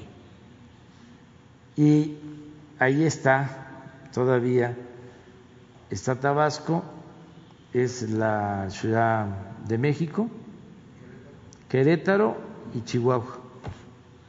Este, pero en el caso de, de la Ciudad de México debe, debe estar como el 35% y estuvimos en el 95% de ocupación de terapia intensiva. Entonces es una situación muy, muy, muy delicada. Afortunadamente ya. Y ahora, pues todo el esfuerzo, hoy tenemos una reunión con todos los eh, servidores públicos del sector salud para reforzar el plan de vacunación. Primero, seguir consiguiendo vacunas ya tenemos contratos, ya hasta se ha pagado por adelantado, se han dado anticipos, pero ahora lo que estamos planteando es que haya cumplimiento de las farmacéuticas, que se entregue a tiempo. Eh, por eso también la gira que va a llevar a cabo el secretario de Relaciones Exteriores va a visitar Rusia, China, Estados Unidos y su misión es vacunas. Agradecerle también de nuevo a todos los gobiernos, así como estamos agradeciendo al gobierno de Cuba, agradecerle al gobierno de Argentina, que nos ayudaron para eh, hacer la asociación, el acuerdo de que la vacuna AstraZeneca se envasara en México, eso se hizo con Argentina, con la Universidad de Oxford, este, participaron fundaciones como la de Carlos Slim. Y por eso se están produciendo vacunas en México o envasando vacunas en México, pero es una ventaja que tenemos. Lo mismo agradecer mucho al gobierno de China, que el presidente de China eh, nos ha eh, apoyado. Hablé por teléfono con él desde el principio. No olvidemos que no teníamos mascarillas, que no teníamos guantes, no había en el mercado. Llegaron aviones y aviones y aviones con material de China en los momentos más difíciles. Los ventiladores que no habían, se compraron como ocho mil este, ventiladores, estos equipos que son fundamentales para atender enfermos graves. Entonces, los gobiernos han ayudado. El gobierno de la India, por eso también celebro de que ya se haya autorizado una vacuna de la India este, que va a ayudar mucho. Este, la India tiene un buen desarrollo en materia farmacéutica en el mundo, eh, tiene muy buenos laboratorios. Entonces, el presidente de India eh, también nos ha apoyado. Mm, ¿Cómo se llama el presidente que es Modi? Es, de acuerdo a encuestas, el presidente mejor calificado del mundo, presidente de la India. Y se ha portado muy bien, incluso cuando me enfermé, me, mandó un recado. Eh, pues ya ustedes eh, conocen también la actitud del presidente Putin, este, muy favorable. El presidente Biden nos cumplió. Ayer precisamente aproveché para enviarle un saludo y agradecerle. Este, le dije a la vicepresidenta de que estábamos pues satisfechos, contentos porque nos habían enviado tres millones setecientas mil dosis de vacunas, o sea, ya las tenemos, ya no las enviaron. Em, aquí el embajador de China en México está como promotor ayudándonos. En fin, eh, hemos tenido mucho apoyo y eh, el plan de vacunación lo vamos a reforzar porque queremos vacunar lo más pronto posible. No confiarnos, que pongan la, la, gráfica de cómo vamos en contagios o hospitalización, la gráfica nada más. Sí. Sí. Esta, mire. Esto queremos que siga cayendo.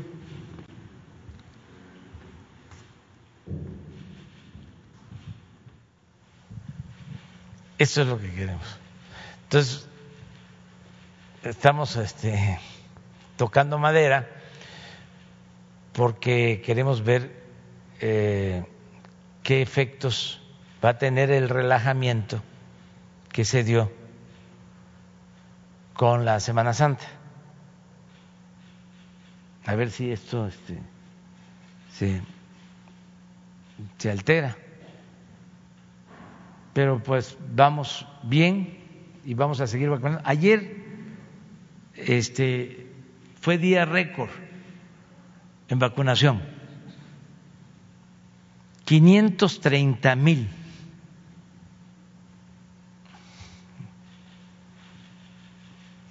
aplicaciones.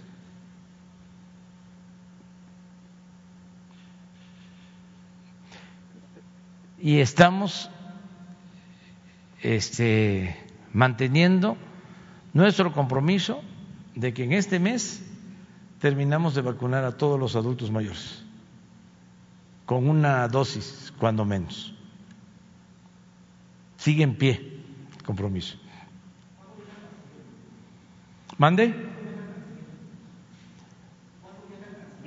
Va a viajar en la tercera semana de este mes. Sí. Muy bien. Buenos días, presidente. Erika Ramírez, de la revista Contralínea. Eh, presidente, la semana pasada publicamos una carta en la que cuatro subdirectores de la CONAGUA piden audiencia con usted porque, eh, voy a citar la, la carta, durante estos meses hemos podido identificar las dinámicas, las personas y los intereses que han resultado en la pérdida de credibilidad y efectividad de la Comisión Nacional del Agua y hemos tomado pasos hacia su corrección en la medida de lo posible. A la vez, hemos enfrentado obstáculos que será importante hacer de su conocimiento. ¿Ya se reunió con ellos, presidente? ¿Ya le informaron algo? No, pero voy a informarles algo este, sobre esto. Eh, va a haber cambios en Conagua, pero no porque haya incapacidad de la directora Blanca Jiménez. Es una de las eh, especialistas eh, de más prestigio en el país y en el mundo sobre el tema del agua. Es muy buena, este, Blanca Jiménez, de primera. La estimamos mucho.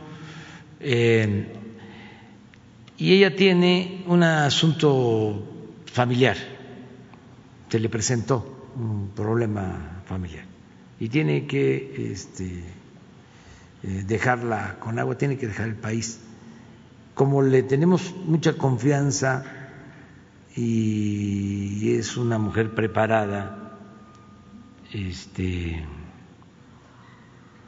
pues eh, de primer orden, eh, va a hacer propuesta para que el Senado este, decida como embajadora en Francia. Esa es la propuesta que tenemos.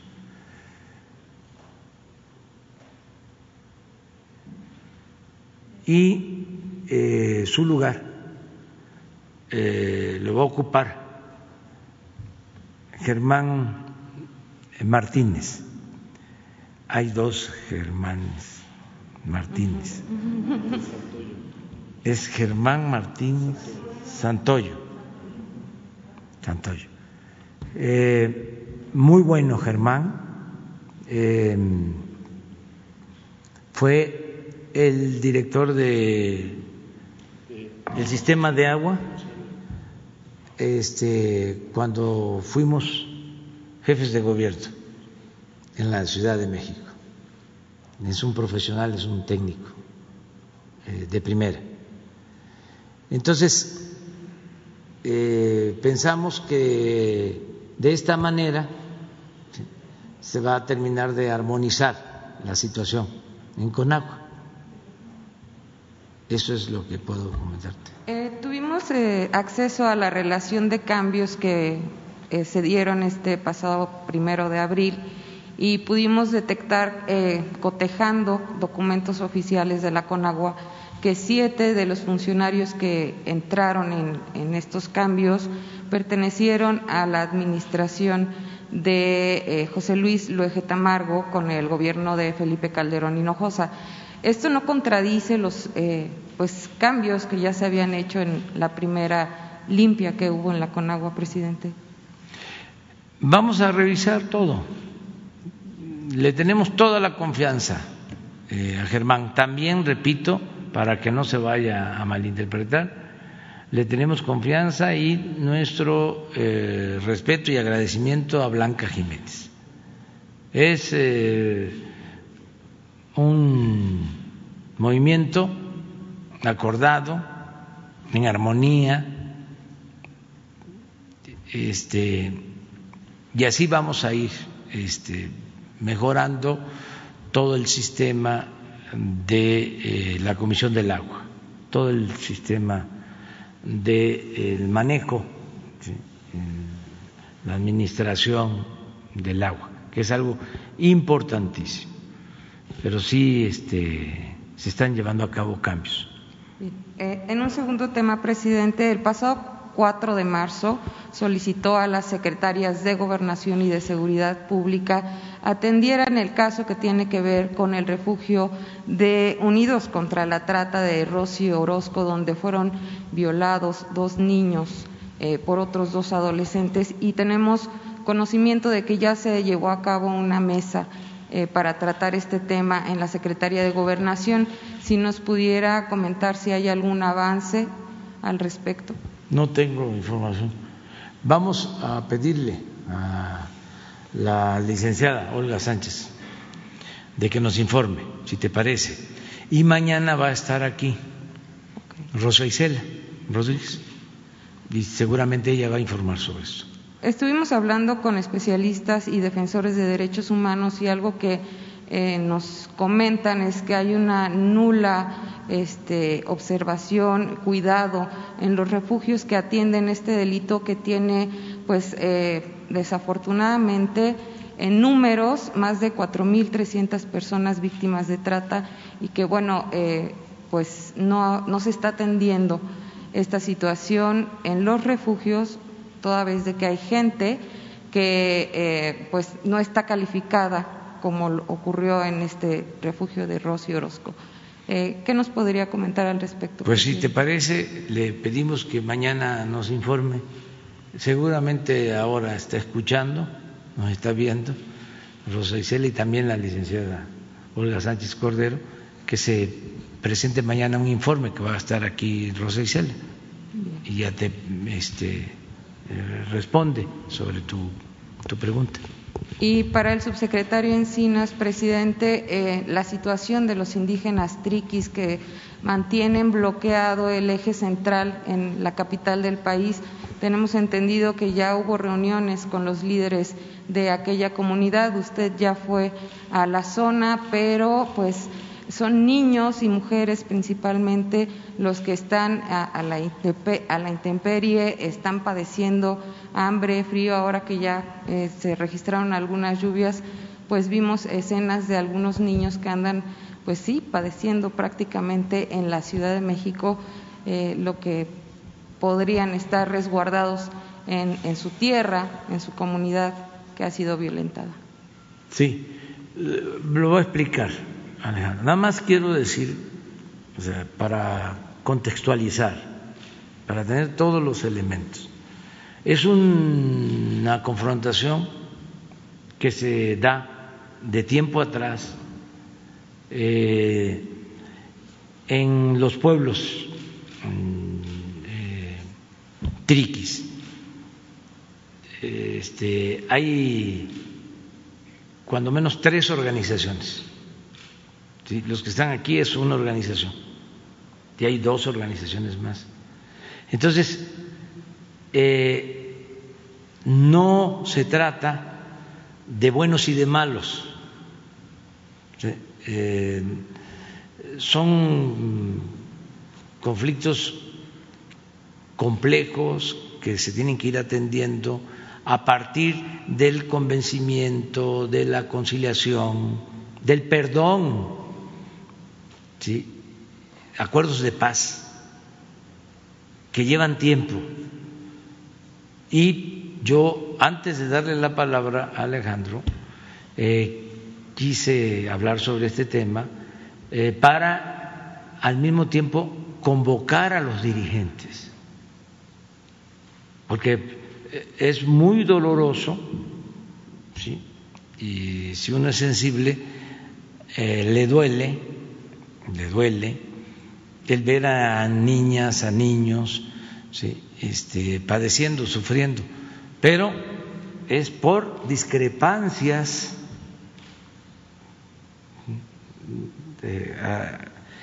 arriba, sobre todo de eh, dirigentes.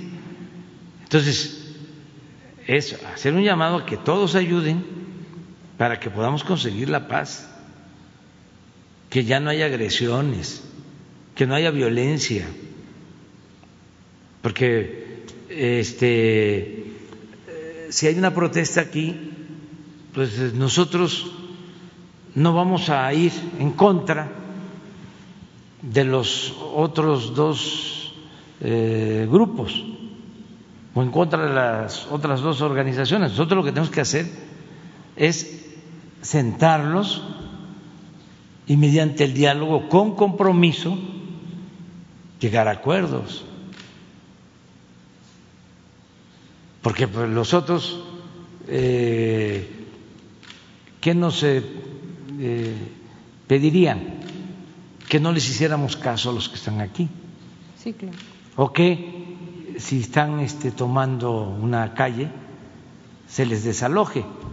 No lo vamos a hacer porque no usamos la fuerza, nada por la fuerza, todo por la razón y el derecho. Pero que no se vea que es un asunto solo de este, falta de atención de parte del gobierno. Es un asunto complejo, han habido asesinatos, claro. este, desplazados de comunidades y yo creo que podemos lograr un acuerdo de paz, pero todos eh, necesitan ayudar. Y ahora sí, Alejandro, que nos explique, porque sí lo ha estado atendiendo. Gracias. Bueno, señor presidente. Bueno, hemos mantenido una relación permanente con los representantes de las cuatro organizaciones de la región Triqui. Lamentablemente no hemos podido consolidar la mesa para construir un proceso de paz. Y eso tiene que ver particularmente porque teniendo el acuerdo con el multi, que son quienes se encuentran eh, aquí en la Ciudad de México, ellos decidieron no presentarse a la reunión que ellos mismos propusieron y que llevamos a cabo aquí en Palacio Nacional. Independientemente de ello, hemos mantenido permanentemente la comunicación y también la atención a los grupos desplazados, eh, principalmente la comunidad de Yosuyusi. E incluso, como parte de la Ciudad de Gobernación, hemos estado ya en Tierra Blanca buscando generar las condiciones para un retorno seguro. Es más, hay un campamento ya establecido de la Guardia Nacional en, eh, el entronque de la carrera de Yosuyusi y Tierra Blanca en la comunidad de Carrizal. De modo tal que ahí seguimos trabajando, se brindó el apoyo humanitario, la atención médica, se ha eh, brindado el registro de condición de víctimas, el Registro Nacional de Víctimas de la Comisión Ejecutiva de Atención a Víctimas, se les ha brindado atención jurídica, prácticamente se ha convenido y cumplido todo lo que habíamos señalado y tenemos que generar las condiciones para ese retorno seguro y evitar que una actuación indebida de la autoridad genere más violencia. Y no vamos a apoyar a ninguno de los grupos, todos tienen que coadyuvar y esperemos que haya sensibilidad de los dirigentes también para no desgastar y exponer a la, propia comunidad. Lo que nos comentan es que se mantienen eh, en la comunidad de Tierra Blanca personas que fueron las que entraron armadas a la comunidad y desplazaron a estas Así personas. Es. Hay ese sector y hay también los habitantes de Tierra Blanca que pertenecen a otra organización o a otras dos organizaciones. Es un problema que surgió tras la muerte, la pérdida, lamentablemente, de representante de la comunidad y eso abrió un conflicto interno entre las distintas organizaciones. Y por eso es importante construir ese proceso de paz, porque el hecho de una intervención de presencia de la Guardia Nacional no necesariamente resuelve el riesgo de violencia entre las propias comunidades. Tiene que haber un acuerdo que permita reconciliación y que todos puedan vivir en paz, no solo en Tierra Blanca, sino en muchas regiones de esta zona triqui. ¿Hay fecha para una próxima cita, reunión? Pues todos los días hay comunicación con ellos. Eh, no hemos perdido el contacto y la comunicación. Estamos desahogando muchas de sus preocupaciones. Ayer mismo nos reunimos con el nuevo fiscal del Estado de Oaxaca a analizar la situación de los procesos penales que tienen abiertos dirigentes de todas las organizaciones. Y por supuesto es uno de los temas que mayor tensión genera. Gracias, subsecretario.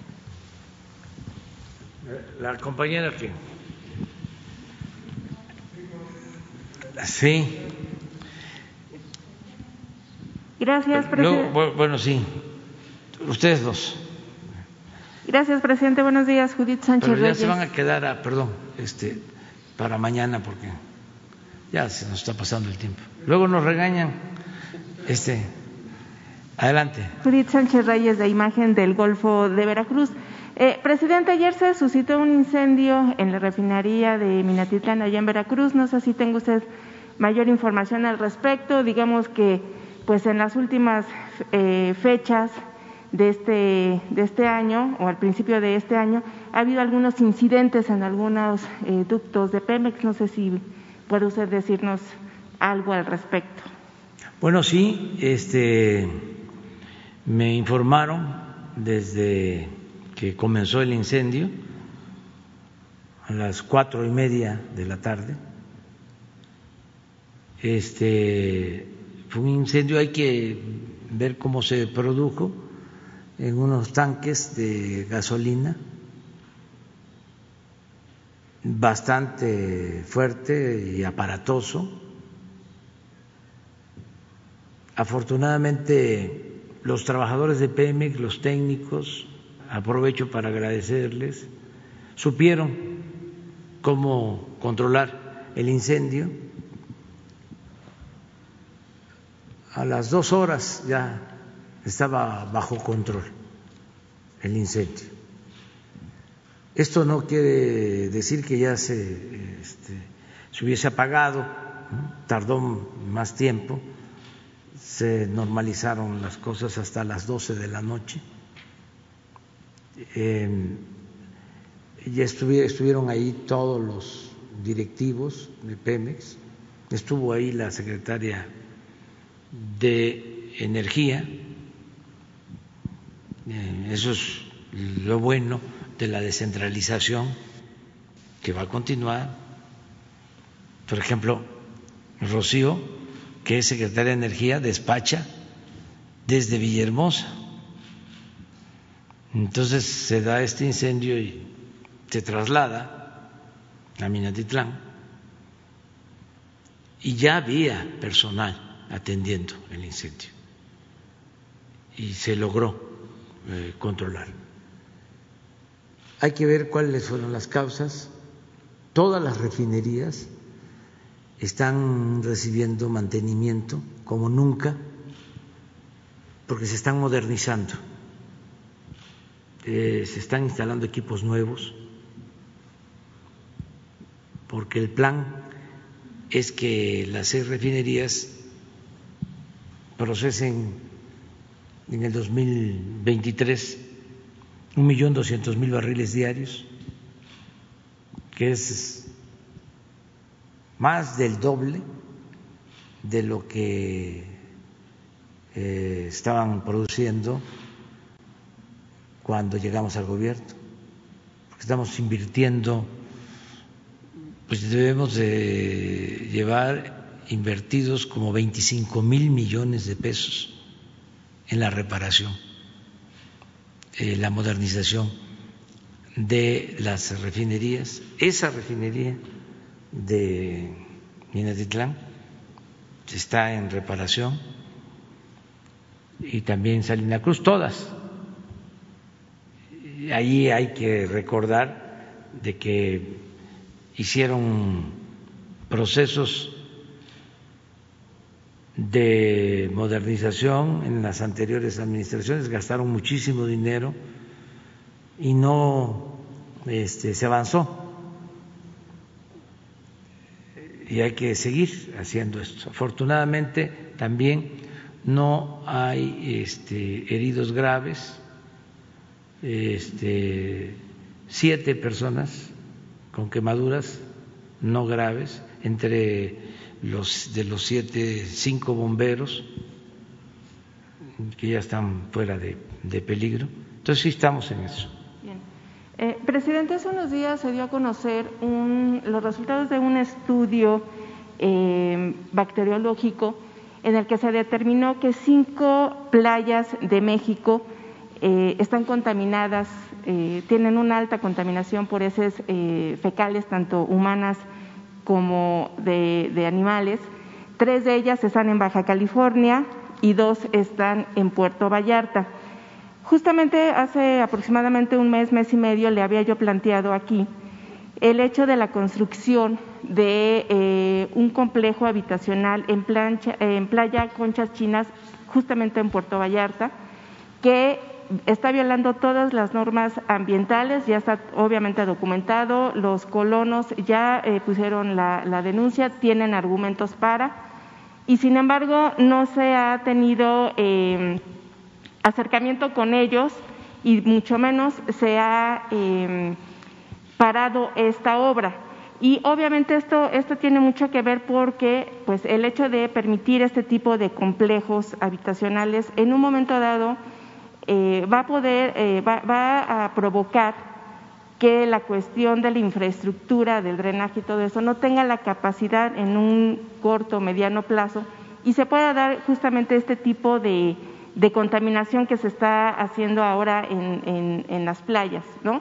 Eh, esto devela además también el abuso de las empresas. La empresa constructora es una empresa extranjera, ¿no? que obviamente no está cumpliendo las normas eh, ambientales y también impacta la cuestión del turismo, porque finalmente, por ejemplo, este estudio, aunque esta playa Conchas Chinas no está dentro de esta lista, presidente, pues finalmente son eh, lugares en donde se va a ver impactado el turismo, dado que son playas que incluso las autoridades sanitarias están poniendo como alerta de que no son aptas para que la gente pueda ir a nadar, pueda pueda eh, usarlas como un punto de, descanso, de divertimento. No sé si usted tenga información al respecto, cuáles van a ser también las políticas públicas que tendrá que encaminar o, aplicar tanto la Secretaría del Medio Ambiente como la Profepa y pues en el caso de playas conchachinas no sé si usted tenga pues ya eh, alguna respuesta. en general no se autoriza nada que afecte el medio ambiente ya este, no domina como antes ese poderoso caballero don dinero. Ya no es así, ya no hay influyentismo. Entonces, en este caso en particular, vamos a pedirle a la secretaria de Medio Ambiente y al secretario de Turismo que nos informen y aquí vamos a dar a conocer la situación. sobre la obra en sí, sobre la obra. Porque incluso déjeme comentarle que la, eh, la delegación Profepa en Jalisco ha ido a, este lugar y no ha podido clausurar, o sea, la obra sigue a pesar de que está violando las normas ambientales. Si están violando normas ambientales, no pueden este, seguir construyendo. O sea, ya no hay corrupción, no hay influyentismo. Eh, no hay impunidad. Eh, y ustedes nos ayudan.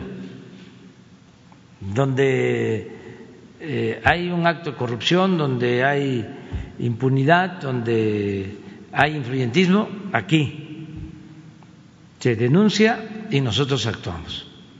Y, finalmente, eh, para la. Entonces, en este caso en particular, vamos a ver de qué se trata, que intervenga también la Procuraduría de Medio Ambiente y que informe si tienen sus documentos, cuándo se entregaron los permisos, cómo está la situación en general, si te parece. Bien. Y nada más finalmente eh, para la licenciada Carla, eh, preguntar por qué los especialistas guatemaltecos van a proporcionar esa capacitación a sus homólogos aquí en, México para la cuestión de identificación de, cuerpos.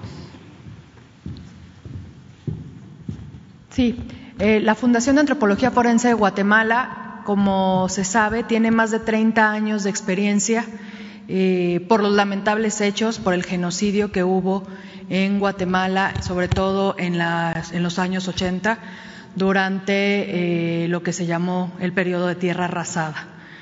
Y hay eh, cientos, hubo cientos de masacres, sobre todo contra el pueblo maya, y es la Fundación de Antropología Forense conformada o creada por el doctor Snow, que también fue quien construyó al equipo argentino de antropología forense y al peruano.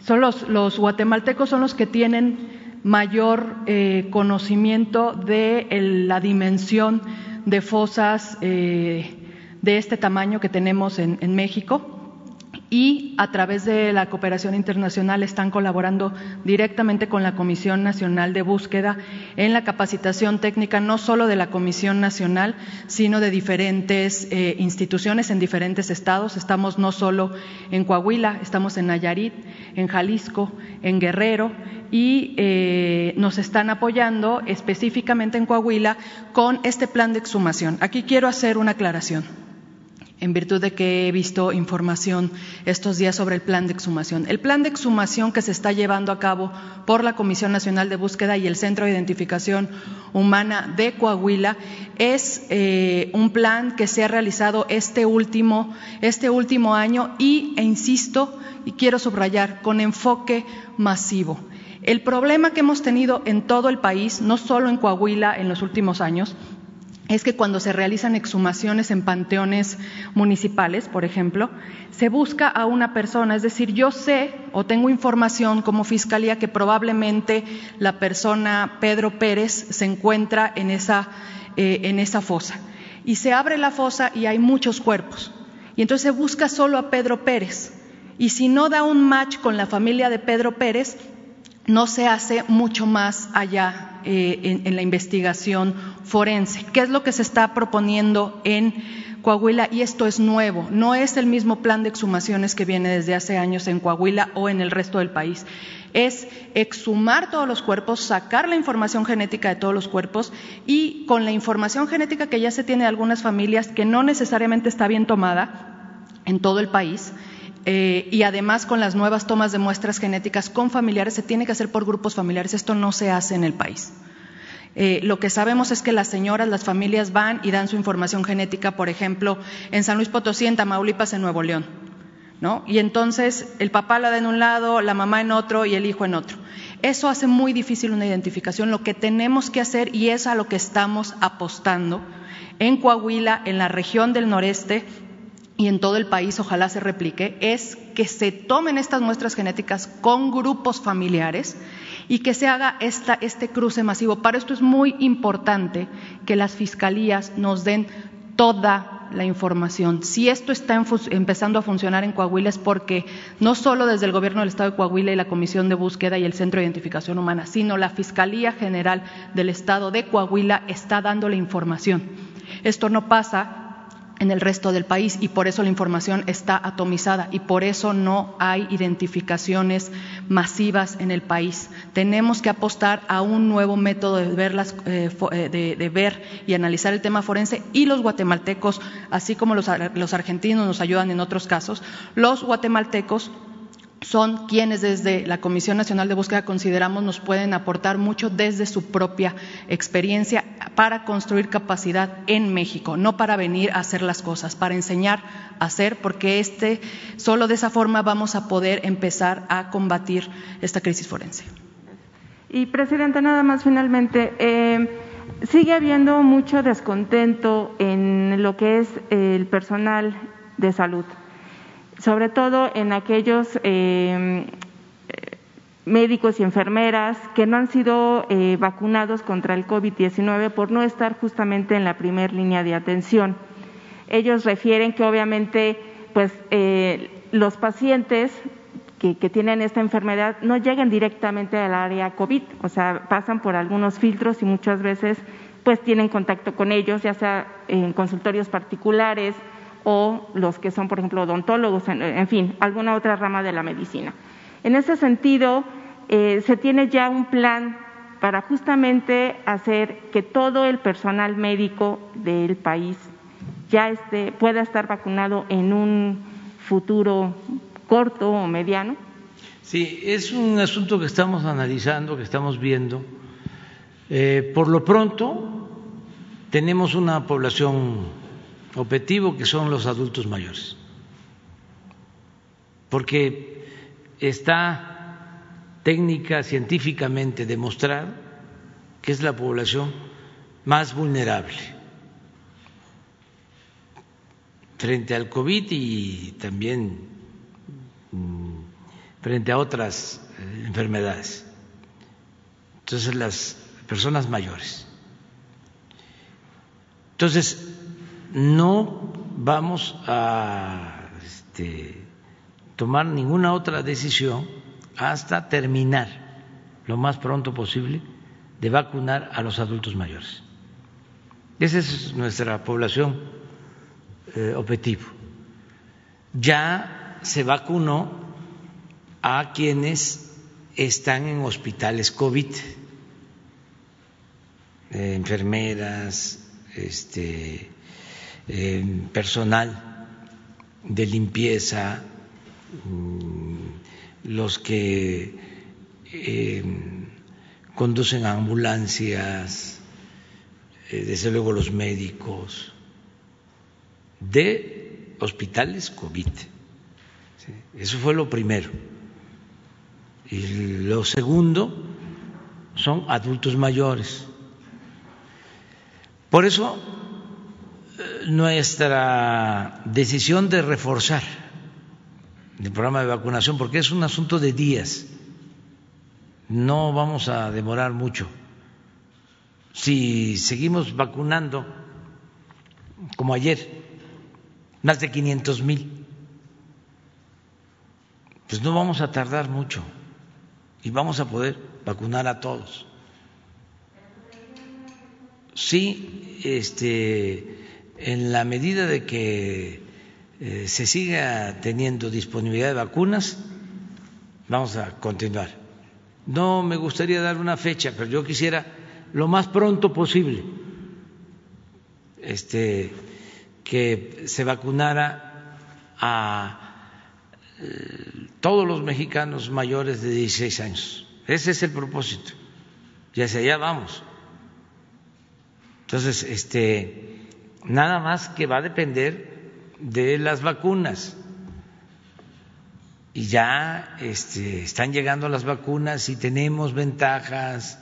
Eh, ya eh, dos vacunas se están envasando en México, la AstraZeneca y Cancino. La ventaja de Cancino es que es una sola este, dosis, pero ya está en producción en México. Entonces yo le pediría a todos que eh, nos esperen, que tengan confianza, que no estamos olvidando a nadie, que no vamos a dejar a nadie sin protección, nada más que lo tenemos que hacer con orden. Ayer eh, me decían, no sé si sea cierto, de que unos jóvenes este, se pintaron el pelo, o sea, así como y este sí, con lentes y haciéndose pasar por adultos mayores, que no se desesperen, ya también a ellos les va a tocar, a todos nos va a tocar. Estamos este, eh, reforzando el plan, no solo de vacunación, sino de abasto de las vacunas y pronto vamos a dar este, más información y buenas noticias. Eso es lo que puedo decir. Mire, por ejemplo, está llegando un avión este, con vacunas. Ya va a ser. Ruy, doctor Ruy y Pedro, doctor Pedro Centeno. Eh, les escuchamos. Hola, buenos días. Les escuchamos. Buenos días, presidente.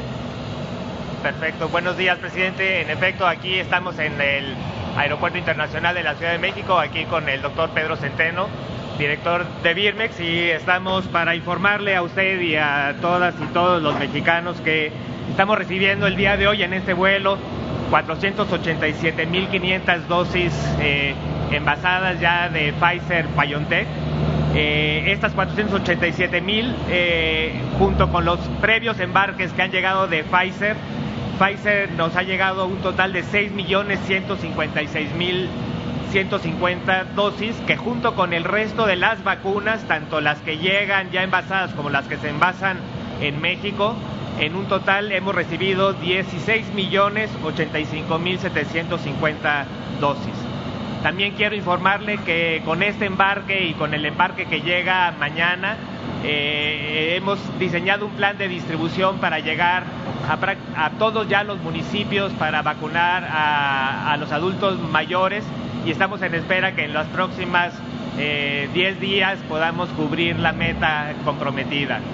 Y pues seguiremos eh, trabajando en el plan de vacunación con las líneas prioritarias que se han establecido en la política nacional de vacunación. Estamos atentos. Gracias. Bueno, este doctor Rui López es este pues un eh, apóstol de la medicina, misionero, eh, porque se conoce poco. A mí me gustaría que te presentaras y que explicaras qué es lo que haces en el plan de vacunación, qué has hecho desde el inicio de la pandemia Muchas gracias eh, por sus palabras. Eh, yo soy el, director general del Centro Nacional de Programas Preventivos y Control de Enfermedades dentro de la Secretaría de Salud. Y desde el inicio de la pandemia eh, se me ha encargado en varias actividades de coordinación del, plan de respuesta general para, la pandemia y específicamente en el plan de vacunación pues recibí la, designación por parte pues, del doctor Alcosé y el doctor López Gatel para hacer la labor de coordinación de todas las múltiples instancias y sectores que están participando muy activamente en el plan de vacunación, no solamente de la Secretaría de Salud, sino también con el resto de los sectores y los equipos locales que han hecho un fabuloso trabajo. Y muestra de eso es el nuevo récord que el día de ayer pudimos rebasar el medio millón de vacunas aplicadas y con mucho gusto seguiremos participando activamente en esto. Gracias. ¿Cuál es tu especialidad como médico? Yo soy médico internista y después realicé un doctorado en epidemiología nutricional.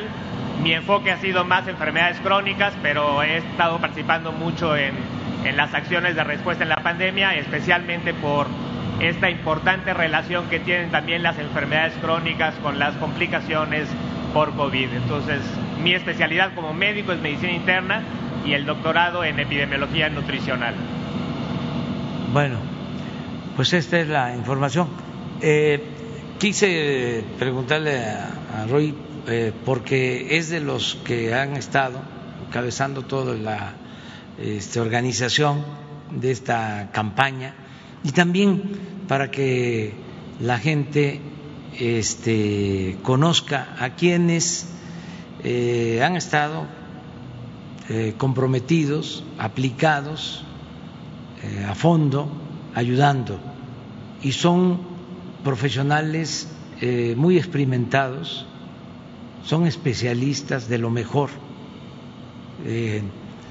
no es cualquier eh, profesional, son de lo mejor que se tiene y son los que han estado conduciendo toda la estrategia para enfrentar la pandemia.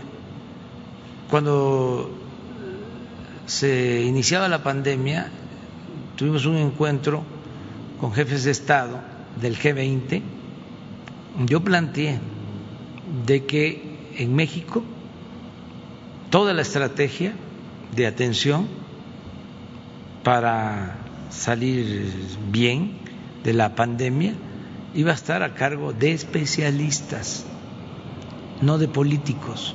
Dije que no somos todólogos o sabelotodos, sabelo todo, que se requieren los especialistas y afortunadamente tenemos un equipo de primera en eh, nuestro país, de los mejores especialistas. No creo, mm,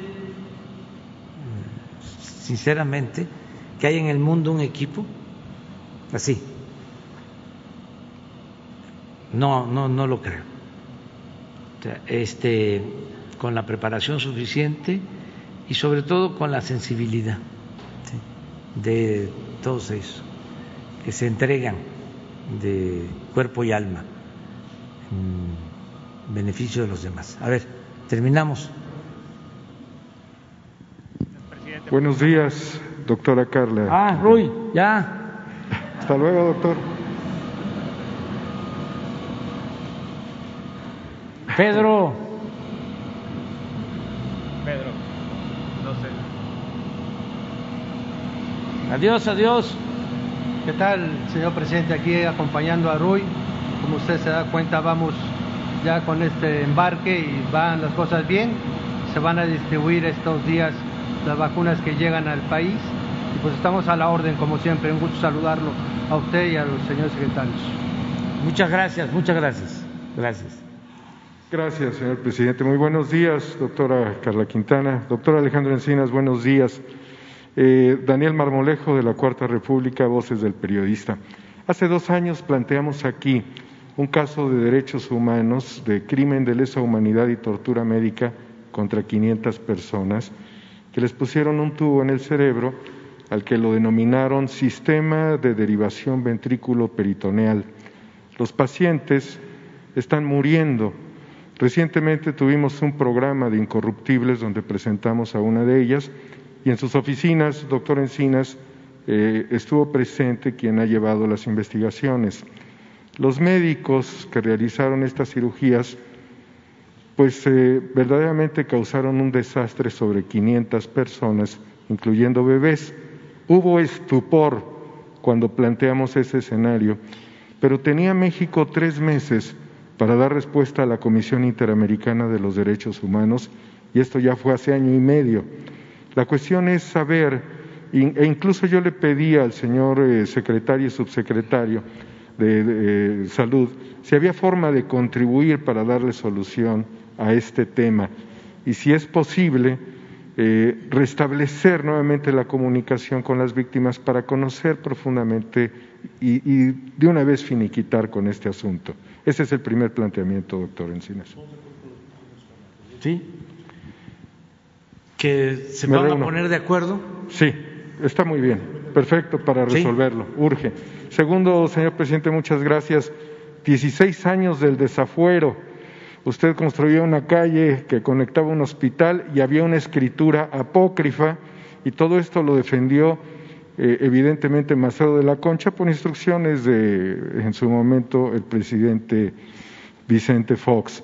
Señor presidente, este tema de las escrituras eh, eh, conmueve mucho porque hay una persona que es un periodista que curiosamente ahora que se cumple un aniversario también del natalicio de Julio Scherer, lo contrató y empezó a trabajar dentro de Excelsior el 3 de octubre de 1968. Con lo que él logró juntar de dinero, compró una casa allí por Paseos de Tasqueña, ustedes que fueron obviamente jefes de gobierno de esta ciudad.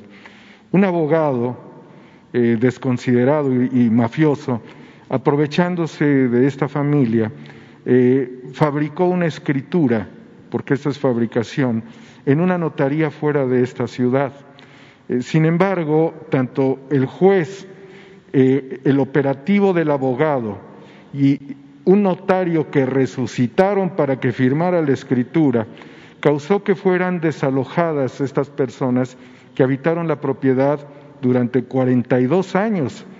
El caos de terror en esta calle para que no pudiesen las víctimas eh, pues manifestarse junto con sus vecinos es parte de una práctica permanente.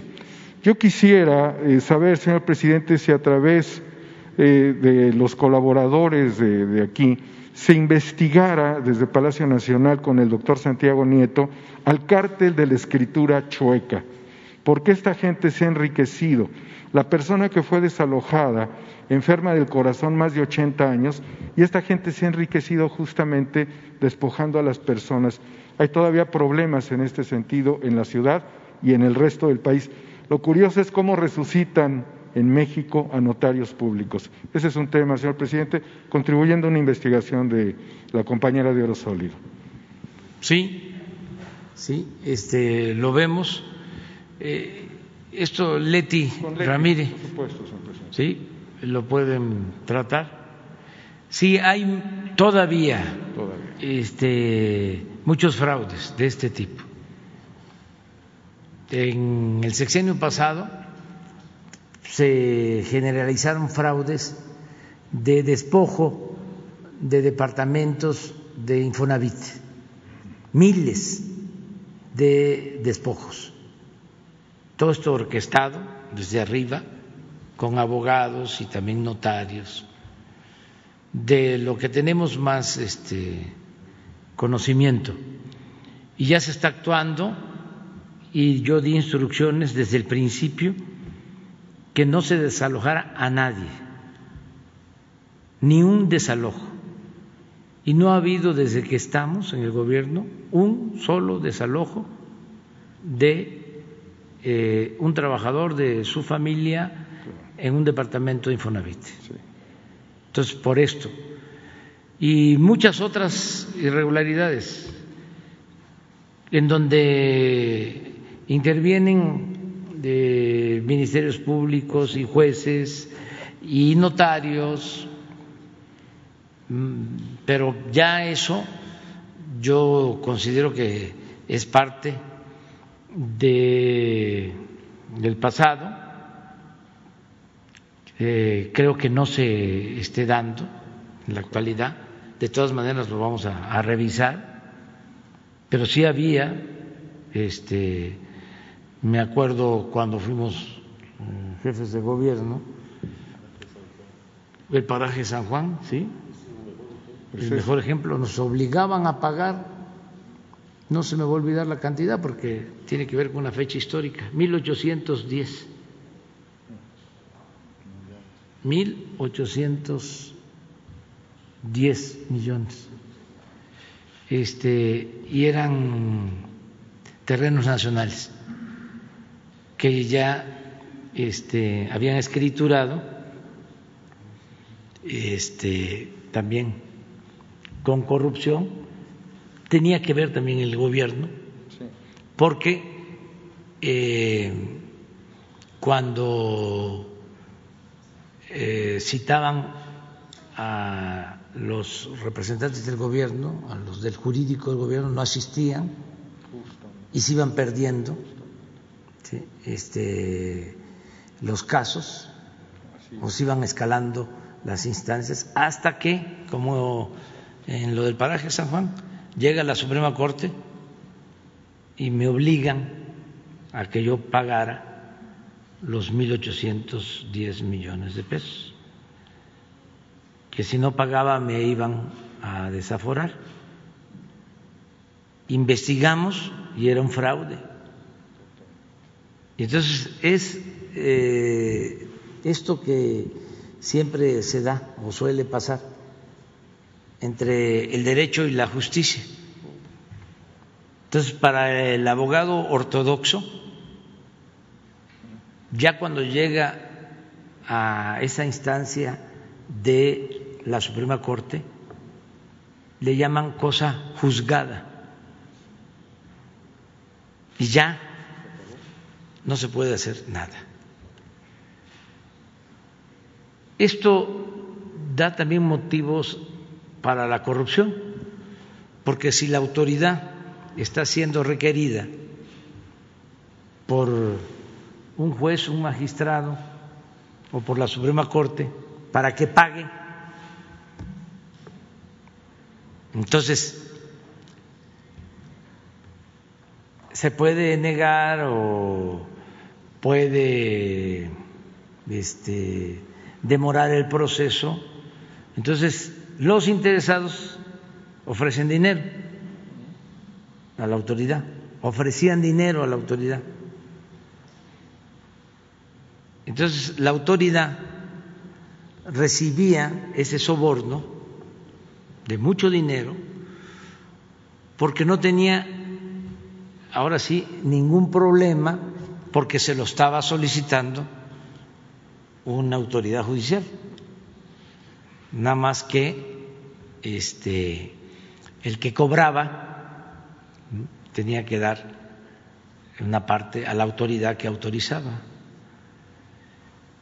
En ese entonces yo dije, no, no vamos a pagar. Y se generó un lío. Entonces los abogados ortodoxos, ¿no? que yo no cumplía con la ley y que no había Estado de Derecho, porque eso se usa mucho, se usaba mucho cuando prevalecía el Estado de Chueco, se esgrimía de que debía de haber Estado de Derecho, siempre, cuando en realidad era un Estado de cohecho o de chueco, lo que prevalecía. En ese caso intervinieron este, notarios. Luego habían otros predios. Había uno que le llegamos a,